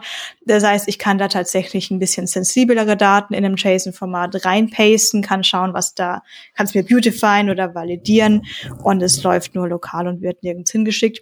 Ähm, ja, es gibt einen Lorem Ipsum-Generator, den brauche ich nicht, den habe ich mir als eine Funktion mal im Terminal mit ZSH so Alias-Funktion angelegt aber ansonsten auch so HTML, CSS, JS, ERB, LESS, SCSS, XML, Beautifier und Minifier, JSON to YAML, YAML to JSON, UUID Generator, dann braucht man nicht auf die UUID-Seite gehen. Also für mich ist super kleines, hilfreiches Tool, das ich sehr gern verwende. Hm, Regex-Tester auch drin. Das ist alles so Kram, wo ich normalerweise hingehen würde, ja, tipp halt in Adressleiste ein und dann findest du halt den von den Online-Services, der dir am wenigsten shady aussieht und hoffst, dass es gut geht. Kannst du natürlich tatsächlich mit sensiblen Daten nicht machen. Machen bestimmt trotzdem viele. Oh, 100 Prozent. Ähm, und ob's, ich lasse das jetzt einfach so stehen, wie schlimm das jetzt dann ist oder nicht. Ähm, ich will jetzt auch gar nicht sagen, dass ich den Services generell nicht so vertraue. Das weiß ich nicht, habe ich nicht validiert. Aber es kann natürlich bei einer Online-Verbindung, Online Wi-Fi-Verbindung immer was passieren, außer man hat jetzt zum Beispiel NordVPN. dafür, da kriege ich dafür jetzt extra, extra Sponsor. Und damit sind wir in der Werbung. Nein, Spaß. Oder ein anderes VPN etc. Mhm. Nee, echt cool, kann ich voll empfehlen. Ja, das ist, äh, das ist sehr cool. Wenn das jetzt nicht nur macOS only wäre, würde ich das direkt äh, mir installieren, allein. Ein anderes Tool, was ich jetzt auch sehr cool finde, ist ein Markdown zu CV, also zu Lebenslauf, PDF, Beautifier, Dingsbums. Ähm, ich hatte damals in der Uni-Zeit meinen CV angefangen mit LaTeX zu schreiben. Blah. Ja, ich weiß jetzt auch nicht. Das habe ich dann noch sehr lang weitergetrieben, weil ich habe ja so mal angefangen und ich fand den auch hübsch. Und ich habe auch super lang quasi dann auch keinen, also ich habe jetzt nicht so viele CVs gebraucht, weil ich da nicht so viele Jobs gewechselt habe. Wurde aber eben letztens gefragt, du, was, was macht man jetzt eigentlich heutzutage mit CVs? Macht man da Word? Keine Ahnung. Und habe ich mir gedacht, so als Dev kann man jetzt doch eigentlich jetzt nicht Word verwenden. Und bin da drüber gestolpert. Es gibt, glaube ich, nicht viele, aber diesen einen. Und finde ich, finde ich cool. Ähm, also, da es jetzt auch nur mit einem Layout kommt, sollten mir das jetzt vielleicht nicht alle verwenden, sonst haben wir alle das gleiche Layout, aber du kannst auch so Schriftgröße, Margins so ein bisschen einstellen. Ich glaube, so eine prominente Farbe und vor allem heißt es, und das hat mich natürlich gleich an Oh My ZSH erinnert, heißt es Oh My CV. Und das ist so ein Free Online CV-Dinger, Tipper. Ähm, an dieser Stelle, ich habe es erst vor kurzem gesehen und ich weiß nicht, ob das sicher ist oder ähnliches, aber hübsch ist es. Und es kann PDFs exportieren und das Markdown ja auch exportieren. Man könnte jetzt auch das Markdown wieder importieren. Funktioniert anscheinend in Englisch und einer Sch und Spanisch und einer Sprache, deren Zeichen ich nicht erkenne. Es könnte Chinesisch sein, aber äh, aber ich habe keine Ahnung. Also mit was schreibst du dann jetzt dein CV in Markdown? In Markdown, genau. Das heißt, du kannst auch dann auch tatsächlich Links angeben, die sollten dann doch hoffentlich bei dem exportierten PDF auch klickbar sein. Das wäre jetzt ganz praktisch. Mhm. Ich sehe, ach Quatsch, das ist jetzt, das ist jetzt, das, das war nicht Absicht, Leute. Ich habe gesehen, man kann nicht nur Markdown hier anlegen, sondern es gibt auch einen Reiter für CSS, damit du auch noch wirklich dein Custom CSS schreiben kannst. Also kann man es doch alle verwenden, das, dann, dann wird's wieder ähm, uneinheitlich. Und ich sehe, dass es IDs verwendet und die heißen alle View, also so View wie das Vue.js View, wie das Framework und nicht wie die MC, wie, äh, wie die View View. Ähm, aber gut, vielleicht in View programmiert. Hey ho. Mhm. Ist aber ein, äh, wie, wie ich finde, relativ valider Ansatz. Ich bin tatsächlich, wenn ich irgendwie, das Dokument muss nach ein bisschen was aussehen und einfach so aus Open Office exportieren reicht halt nicht.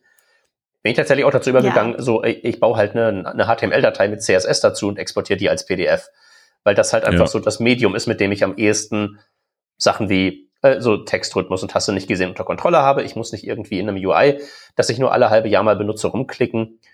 Das ist definitiv ein valider Weg, sowas zu machen. Ja, mache ich auch. HTML und CSS und dann irgendwie gepagter Content. Und wenn man es irgendwie fancy machen will, kann man ja wirklich irgendwie, also irgendwie willst du einen Serienbrief machen oder so, dann gießt du das Ganze halt einfach in dein Frontend-Framework deiner Wahl, baust ein Array mit Datenobjekten, ist ja auch ein ziemlicher No-Brainer für uns eins. Ich möchte vielleicht noch äh, eine Software empfehlen, die so ein bisschen abseits von dem spielt, was wir im täglichen Dev-Alltag gebrauchen, nämlich ähm, äh, eine App, die man auf dem Handy hat und eher so als Habit vielleicht nutzen kann, ähm, wenn man möchte, nämlich um äh, sich selbst so ein bisschen voranzubringen. Ähm, irgendwie in der Werbung habe ich gesehen, verwenden die so, so eine Beschreibung, äh, ich glaube, Duolingo nur wie Therapie oder sowas, aber ich empfinde es nicht unbedingt als Therapie, aber ich finde es total interessant, um seine äh, Emotional Intelligence, ein Wort, was vielleicht der ein oder die andere Person auch schon mal im Umgang oder in der persönlichen Weiterentwicklung mal gehört hat und gerade im Job natürlich auch immer äh, eine wichtige Rolle spielt. Ähm, ja, dass, äh, dass dieses Thema behandelt, wo man dann mal schauen kann, okay, wie kann ich denn meine eigenen ähm, Emotionen vielleicht ein bisschen besser managen, äh, gerade wenn man in so Team-Meetings ist oder vielleicht auch mal mit dem äh, mit einem Manager oder sowas zu tun hat und sich eigentlich denkt, du hast doch überhaupt keine Ahnung und so weiter und so fort. Und ähm, da äh, das so ein bisschen besser zu managen, das kann die App Ahead, die gibt's, also kann man kostenlos einmal am Tag irgendwie eine Lektion nutzen drei Minuten oder sowas dauert die. Äh, dauert da so eine äh, Lektion, finde ich ganz interessant. Wer das Abo abschließt, der kann dann das, äh, kann es auch mehr nutzen.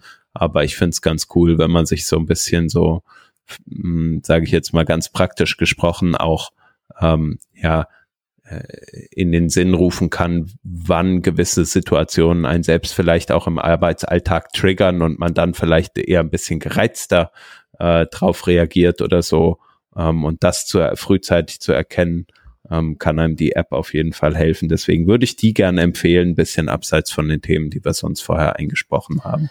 Als Pocket Coach bezeichnet sich das. Darunter kann ich mir dann was vorstellen. Das ah ja, ist auch der Pocket eine Coach. schlechte Idee. Ja, ahead, also wie ein Kopf oder vorne ran. Keine Ahnung.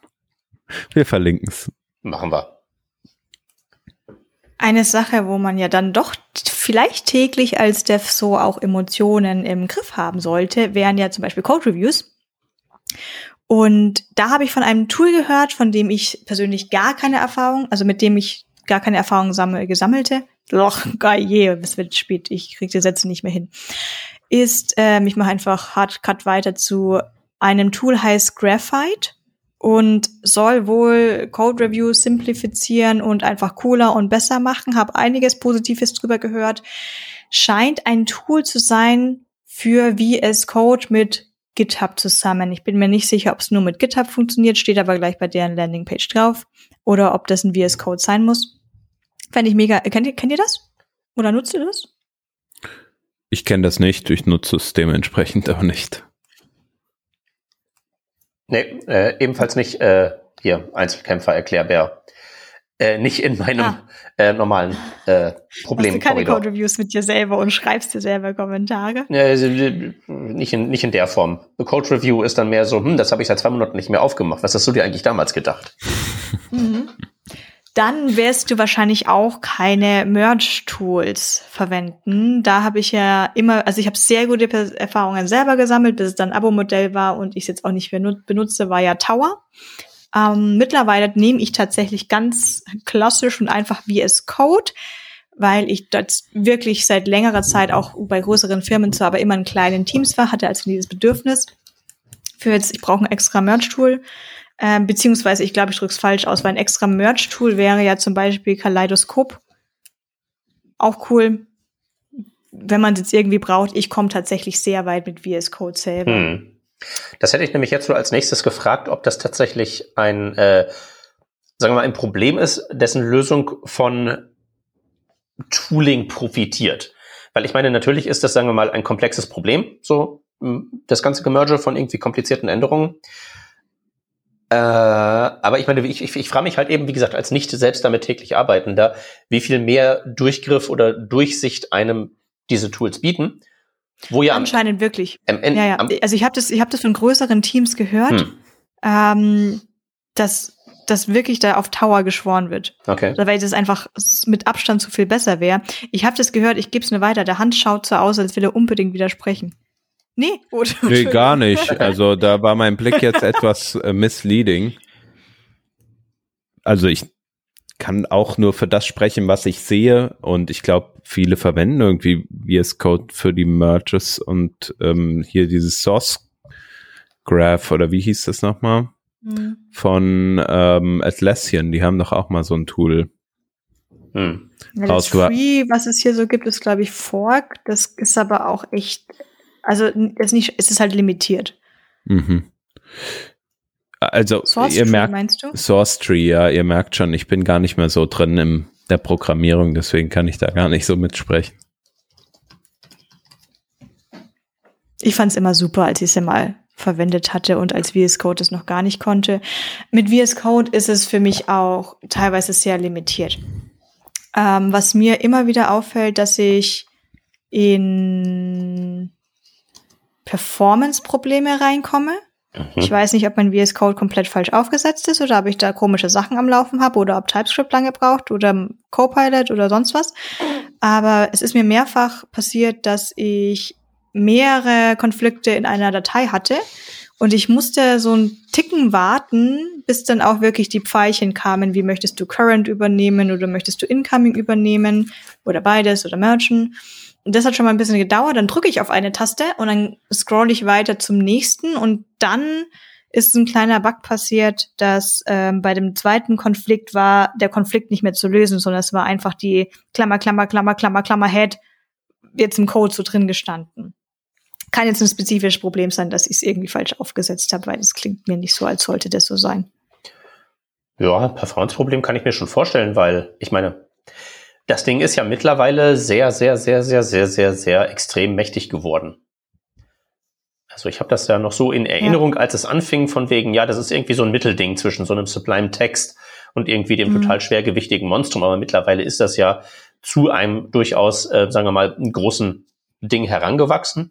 Und wenn du dann halt wirklich noch hingehst und du bastelst dir irgendwie 17 Extensions rein und verwendest TypeScript, auf Electron-Basis, da kann man noch so viel nativen Code schreiben, wie man möchte. Irgendwann wird es halt eben tatsächlich eine anspruchsvolle Aufgabe, das alles irgendwie da hinzurendern. Ja. Schätze ich mal. Das ist halt eben alles kein Kindergeburtstag mehr.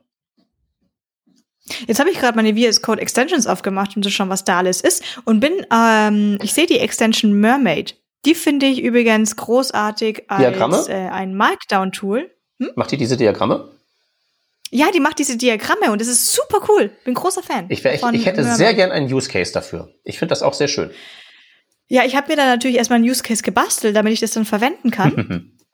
und äh, ich denke, ich habe etwas skizziert, wie wir bei uns in der Codebase die Komponenten aufteilen möchten, nach quasi logisch und nur UI basiert. Und wir haben auch Module und da habe ich dann quasi bestimmt, was gehört jetzt eigentlich in der App, was gehört in einem Modul, was ist rein UI-basiert und äh, ein paar Edge-Cases. Keine Ahnung, ob das überhaupt jemand liest, aber ich habe sehr gerne damit Zeit verschwendet zu lernen, wie man das schreibt, weil es war dann echt hübsch. Und es hat einen Light Mode, es hat einen Dark Mode, Pfeilchen hm. und ich ähm, verstehe diese Syntax sehr gut, die passt zu mir. Was man noch verwenden kann, ähm, ich, das ist jetzt ähnlich wie Obsidian. Ich versuche es zu verwenden, wenn ich dran denke, ist Excalibur. Mhm. Und auch da ähnlich wie bei dem Tool, was ich vorher genannt hatte. Ich habe bin da drüber gestolpert. Ich weiß nicht, ob das sicher ist oder etc. oder wo die Daten hingehen.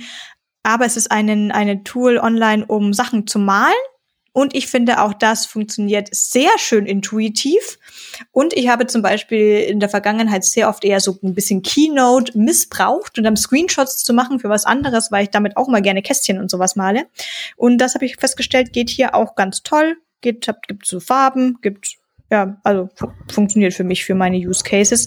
Das habe ich zum Beispiel verwendet, weil ich bei einer ähm, Webs, also bei einer bei einer Seite von unserer Webseite wollte ich skizzieren, wie da so die auch da die Module dann aufgebaut sind oder welche was sind da Portale etc. und habe das dann eben schnell farblich kennzeichnen können, was da, also ich meine, Microfrontends sind ja nicht, aber was da so verschiedene Module sind und wie welche zusammengehören und welche teleportiert sind.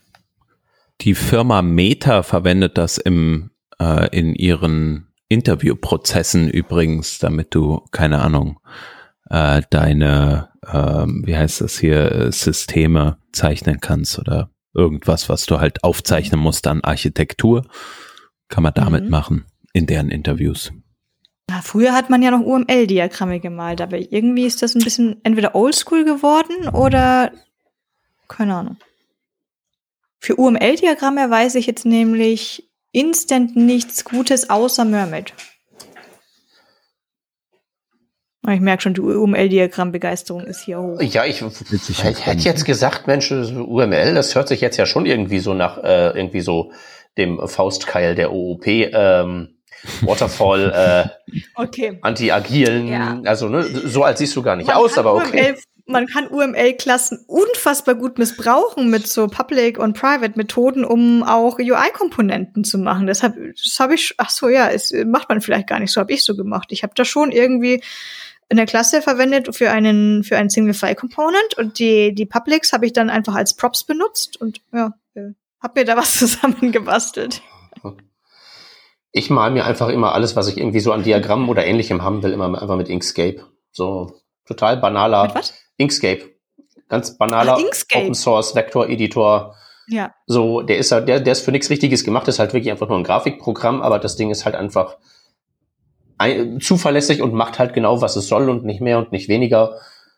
Und das ist eigentlich ganz, ganz Neues. Immer wenn ich in meinen Präsentationen ein Diagramm brauche, dann mache ich das. Also ich muss sagen, ich habe das alles mittlerweile zu Miro gepackt. Also alles, was ich irgendwie grafisch mache, liegt, oder fast alles, ich sag gleich die Ausnahme, äh, liegt bei Miro und ich mal alle alle möglichen ähm, Diagramme und was nicht alles mit mit Miro und es funktioniert für mich persönlich super. Eine Ausnahme, ich habe es eben schon angesprochen, ist, ähm, wenn ich eine Präsentation mache, dann verwende ich dafür pitch.com. Das ist eine ja, äh, Präsentationserzeugungsplattform, in der man sehr, sehr einfach tolle Präsentationen ähm, äh, ja, erzeugen kann. Und äh, für jeden, den das interessiert, der kann das ja mal auschecken verwendet. Wie macht ihr eure Slides? Mit SlideDev. Ich habe in den letzten Jahren ein paar Tools ausprobiert, paar einige gute waren dabei. Eigentlich waren sie alle ein bisschen gut. Irgendwie kam es dann doch, womit ich halt mich selbst am wohlsten fühle. Und das ist aktuell SlideDev. Ist ebenfalls komplett Markdown basiert. Davor hatte ich eins, ich glaube, es hieß Slide.io, aber jetzt komme ich mit, ich verstolper die Namen jetzt so ein bisschen. Davor hatte ich eins, was auf HTML basiert hat. Und ich komme da dann doch tatsächlich mit Mark dann noch ein bisschen mit, auch mit den Funktionen klar. Da geht einiges. Ähm, Transitions, Video abspielen, ähm, Code so zeilenweise highlighten, was ich immer ganz cool finde. Auf der anderen Seite bin ich weiterhin großer Fan von Keynote. Gerade die Magic Transitions finde ich einfach cool und super einfach. Aber ja, mittlerweile ähm, mache ich sie trotzdem mit Slide, weil bei Keynote, was einfach so ein grafisches Tool ist, ich das Problem dann einfach von Maintenance und Updates habe. Und ähm, wenn man danach irgendwie nach zwei Jahren nochmal oder keine Ahnung, nach Monaten was ändern möchte oder ganz updaten möchte, fällt es mir einfach schwerer, wenn ich dann die richtige GUI-Arbeit da so machen muss. Und SlideDev, ich meine, dann hast du dein Git-Repo, dann kannst du es einfach zu deinem Git pushen und hast es auch gespeichert. Hm. Ja, also Slides sind ja mein täglich Brot. Ist ja die wichtigste Software neben dem Webbrowser, mit der ich hantiere. Da führt kein Weg am in-house selbst geschriebenen Ding vorbei, wenn ihr mich fragt. Also ich meine, wenn man jetzt wirklich irgendwie was macht, was so irgendwie einigermaßen originell ist, wo man jetzt wirklich irgendwie, wenn dich jemand fragt, so zwischen zwei Bier, äh, was machst du eigentlich beruflich? Und wenn du dann erstmal so denkst, äh, äh, okay, wie formuliere ich das jetzt? Wenn ihr in der Situation seid, dann gibt es wahrscheinlich nicht irgendwie eine Software außer Dose, die genau das macht, was ihr braucht. Und dann nutzt ihr bitte schon eure äh, Superkraft als äh, Entwicklerinnen und Entwickler und macht euch die Welt, wie sie euch gefällt. Äh, beste Entscheidung, die ich jemals gemacht habe, war anzufangen, diese Dinger selber zu schreiben, weil man die halt genau auf seinen Workflow zuschneiden kann, genau auf das zuschneiden kann, was man möchte, man genauso arbeiten kann, wie man möchte. Äh, das amortisiert sich irre krass schnell ich will den Code so äh, gehighlightet, animiert, gesonst was haben, äh, wie ich das haben möchte. Das soll so aussehen, das soll so flexibel sein und so unflexibel sein, wie ich das möchte.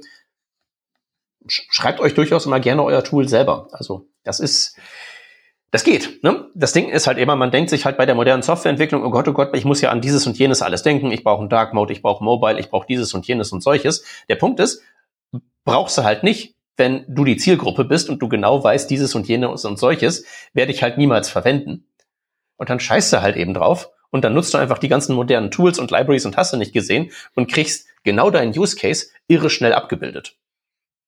Schreibt mehr eigene Software, will ich damit sagen. In-house äh, irgendwie was selber entwickeln ist äh, keinesfalls verboten. Nein, sich darauf zu verlassen, dass das von einer großen Firma wie Google kommt und deswegen garantiert bis ans Ende aller Zeit unterstützt wird, ist ein Griff ins Klo. Siehe Angular.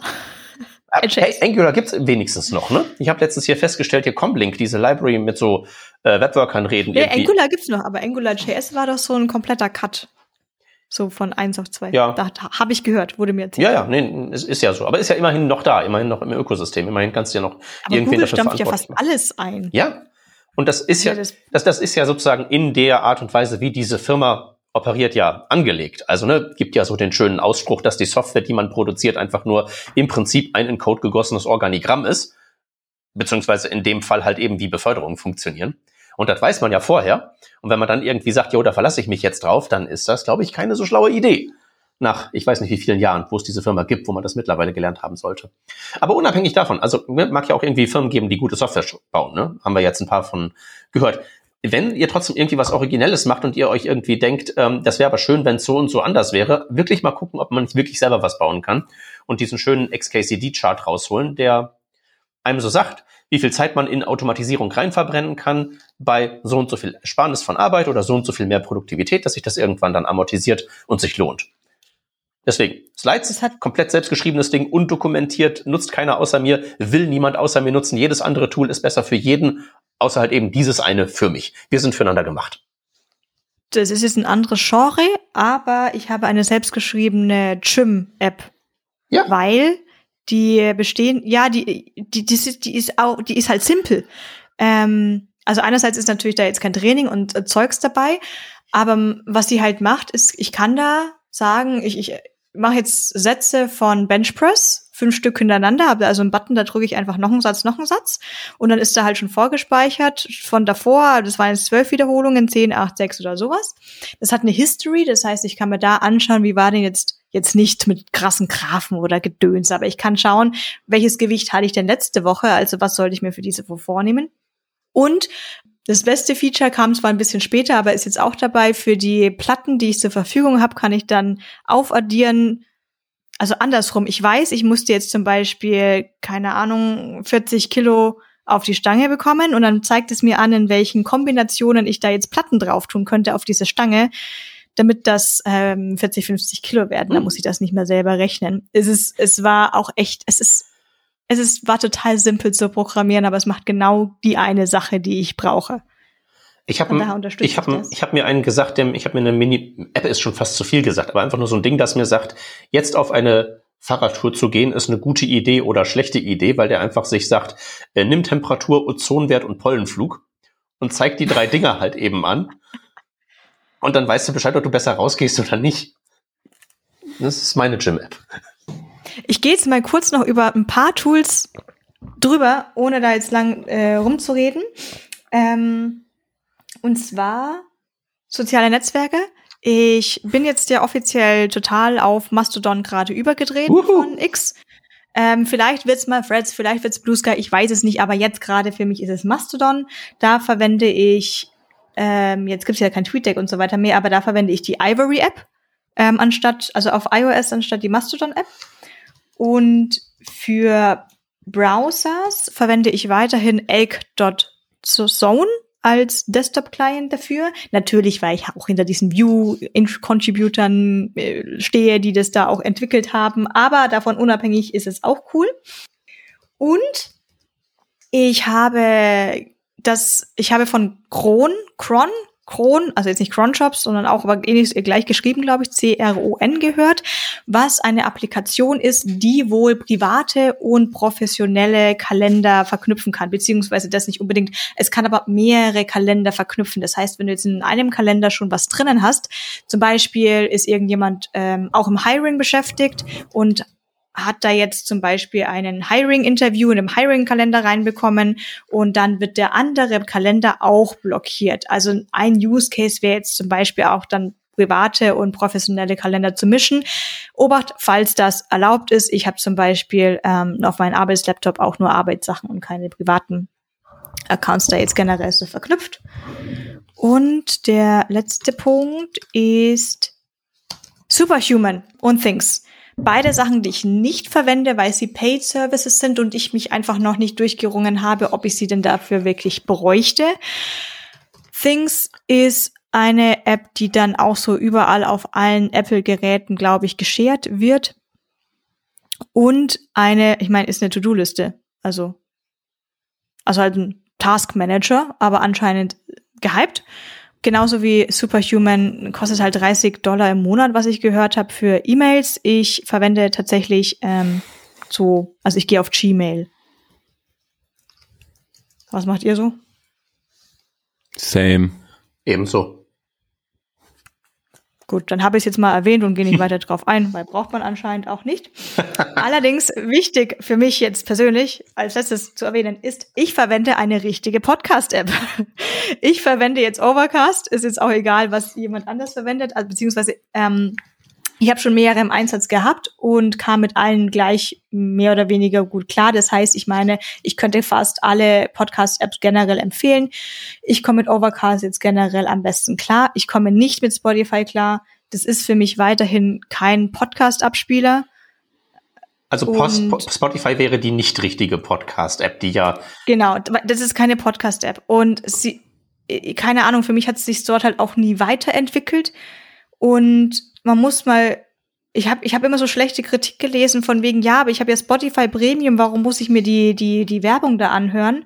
Na, die Werbung ist da halt einerseits drin in dem Podcast und andererseits, wenn ich das immer noch auf dem aktuellen, wenn ich hier immer noch auf dem aktuellen Stand bin, ist ja nicht so, als ob jetzt ein Podcast einen Pfennig von Spotify bekommt, um dort abgespielt zu werden.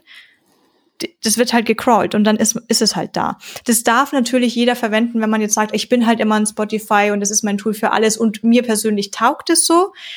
Okay, ähm, aber viele Sachen gehen halt auch nicht wie bei anderen Podcasts, wenn man da jetzt irgendwie äh, so, so Bilder auch hinterlegt hat, die dann eingezeigt werden. Ich denke, diese Features sind da alle nicht vorhanden. Ich, ich, ich würde auch Spotify gar nicht mit Podcasts in Verbindung bringen. Weil ich meine, das vermarktet sich vielleicht so, aber ich meine, de facto funktioniert das ja wie eine Art Radiokombinat. Also, weil ich meine, das spielt so Radiosendungen aus, so, und hat irgendwie so Podcast-eske so Verbindungen, aber das hat ja so das normale Radio irgendwie auch. Also das ist halt einfach nur so ein, eine Sammlung von Audiokanälen. Aber da ist ja nichts originär Podcastiges oder Podcast-Playeriges dran. Finde ich jetzt. Das ist auch so. überhaupt nicht persönlich. Also wenn es irgendjemand verwendet und sagt, ich komme damit klar, nee, weil ach. da habe ich eh offen, dann ist super. Und wenn das da irgendwie in so Playlists oder keine Ahnung irgendwie funktioniert, kein Ding.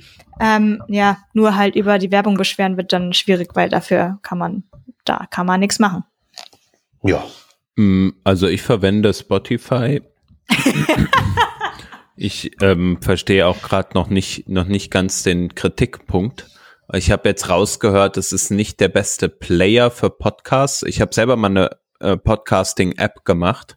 Äh, muss ich vielleicht auch noch dazu sagen. Also programmiert, also keine Ahnung, mit dem Team und so. Wir haben die gebaut. Du kannst ruhig den Namen sagen. Ihr erinnert sich. FIO findet man nicht mehr. Ähm, die gibt's nicht mehr, die App. Nee, aber ich meine, aber, die, man erinnert sich noch dran und weiß, dass das was war und auch nicht irgendwie nur so ein äh, Ranzding, was so, was so drei Leute zusammengeschraubt haben, sondern was Ernsthaftes. Ja, wir haben auch bestimmt mal hier des Öfteren, habe ich mal davon erzählt. Ähm, aber ich, ich wollte noch mal verstehen, was war jetzt genau, äh, oder was ist die Kritik am, am äh, Spotify? Ich kritisiere das nicht, ich kenne das nicht. Ich, äh, ich äh, finde das nur, das ist irgendwie was anderes als das äh, als sozusagen das Destillat des Konzepts Podcast, sondern das ist mehr oder was anderes als das. Aber das ist nicht gleichbedeutend mit. Ja. Mein Stand von damals war, äh, ich hatte mir da auch so quasi in die Playlist dann eine Podcast-Episode gelegt und danach kam aber dann wieder Musik, weil die auch in der, nicht in der Playlist, aber in diesen, was zunächst abgespielt werden sollte was ich merkwürdig mhm. fand. Und zu dem Zeitpunkt, als ich das verwendet hatte, habe ich bei Spotify damals angefangen, eine Podcast-Episode zu hören. Das war dann hier, wie wir es gerade äh, sehr gut vorzeigen, so eine Zwei-Stunden-Episode. Und dann habe ich nach einer Stunde pausiert, weil ich was anderes machen wollte und habe Musik gehört. Und dann wollte ich zurück zu meiner Podcast-Episode und ich wusste nicht mehr, wo ich war. Mhm. Geht das denn jetzt mittlerweile? Also die merken sich schon, wo du bist in der, äh, was du abgespielt hast, klar. Also das ist ja ein Kern, okay. also es muss Ja, das muss jede das, das, das gab es damals Podcast noch nicht und dann war es für mich schon aus. Ja, das ist natürlich ähm, horrend kacke. Also ich bin auch Premium-Nutzer, ne? Ich weiß nicht, wie das dann ist, wenn du halt irgendwie, du hast eben von Werbung gesprochen, wenn du halt da Werbung äh, ähm, hast. Ja, es gibt ja die Spotify-Werbung oder die eben in Podcasts reingeschnittene Werbung. Ja. Und die Kritik, die ich hörte von Personen war, sie finden es doof, wenn sie jetzt hier bei, sagen wir mal, bei uns was von Nee, ist egal. Wenn, wenn man halt NordVPN haben wir heute schon mal erwähnt und die waren ja auch schon, schon wieder benutzen. wenn man halt jetzt einfach reingeschnittene Werbung hört, obwohl man doch Spotify Premium hätte. Aber das ist halt einfach was anderes. Ja, ja, das ist ja, ja genau. woanders auch irgendwie bei, bei deinem, bei deinem YouTube-Video. Also wenn du jetzt nicht gerade irgendwie YouTube äh, Premium oder wie das heißt, äh, hast, dann hast du ja die Bei YouTube Premium ist es ja, ja quasi fast das Gleiche, weil auch da, ja. wenn eine Person jetzt, wie wir zum Beispiel, die Werbung selber einspricht und es einfach so macht, dann kann man die ja nicht rausschneiden. Das ist ja nicht die von, von YouTube da rein projizierte. Ja. Und was man auch noch dazu sagen muss, also es gibt ja genügend YouTube äh, originäre Formate, also beispielsweise sagt man mal jetzt dieser Felix Lobrecht oder Fest und Flauschig und und und wie die alle heißen, die sind ja alle äh, nur bei ähm, bei Spotify und die embedden ja auch Spot, also Werbung, auch wenn du Premium-Kunde bist. Ne? Also da ist auch Werbung in den Podcasts drin. Wenn man das ja. mal mit dem Fernsehen vergleichen, du hast irgendwie ein Abo bei The Zone oder bei Sky, die haben natürlich trotzdem, obwohl du dafür zahlst, Werbung in ihren äh, Live-Übertragungen vom Sport oder von was auch immer, ähm, weil die sich so halt finanzieren. Und deine also hier Amazon Prime-Serie doch jetzt ja auch äh, neuerdings, oder? Genau, Amazon Prime hat's jetzt. Ich kann natürlich auch für uns bei Join sprechen. Ähm, es ist halt so, du hast eine Subscription, kriegst weniger Werbung, aber das heißt nicht, dass du keine Werbung bekommst. Haben Sie so ein Show Notes rum? Also kann man da so auf ähm, so diese Marker, auf so Zeitmarker klicken? Mm, du meinst so Chapter-mäßig? Mhm. Ich glaube, das gibt es, aber das weiß ich gar nicht. Das, okay. ich bin da noch nicht, also das mache ich eigentlich nicht. Aber, ja. da, äh, aber das ist ein wichtiges Feature auf jeden Fall. Ähm, bei YouTube-Videos ist das ja auch eigentlich ganz cool mittlerweile gemacht, dass du zum Beispiel das unten so in der im Fortschrittsbalken oder so siehst oder du das auflisten kannst und so. Das ist also ein wichtiges Feature auch für Podcasts, finde ich, ja.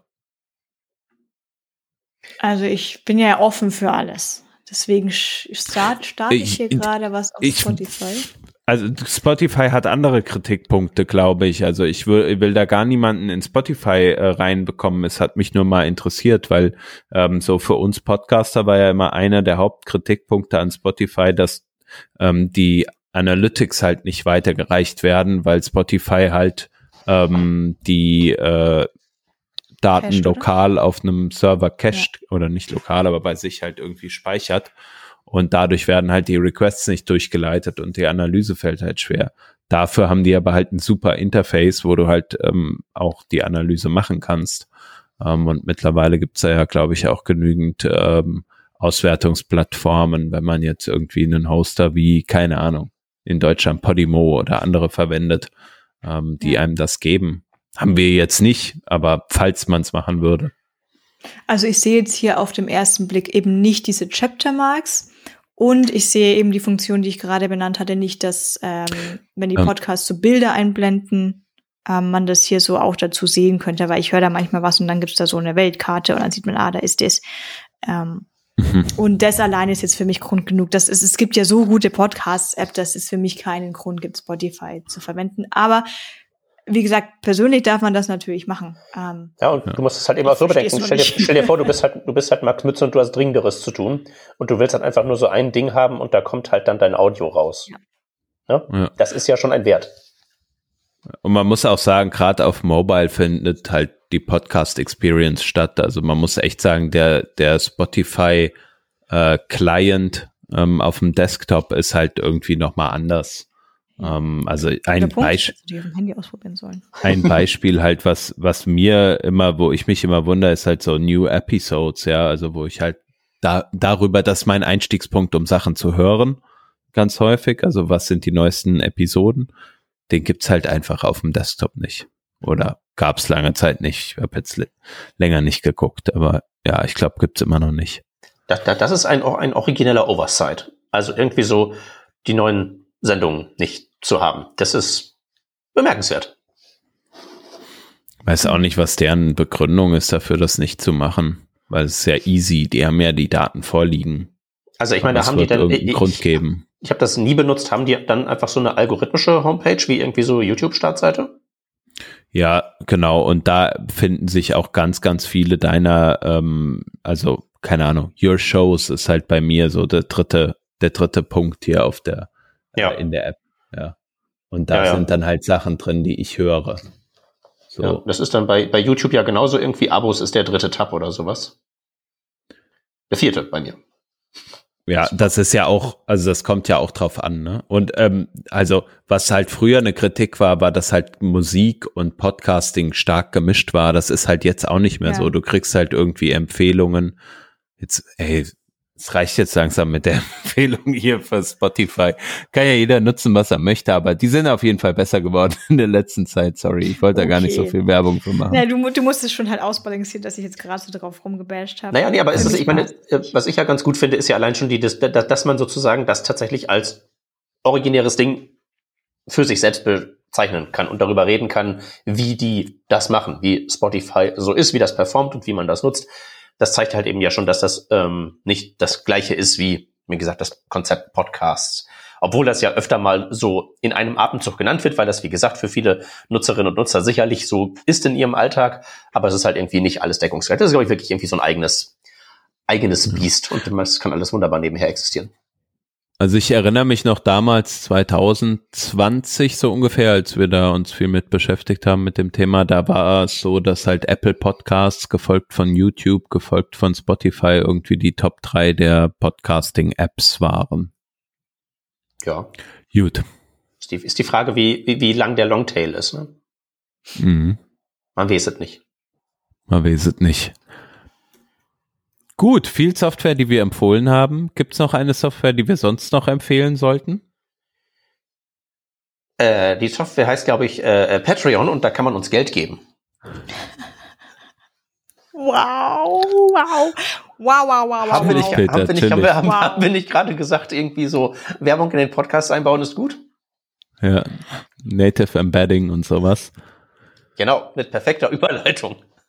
Ich denke auch, dass man das äh, durchaus sagen kann, dass Patreon eine ganz tolle Plattform zur Verfügung stellt und auch wir, uns findet man da unter patreon.de slash workingdraft, glaube ich, oder wie, wie nennt sich das?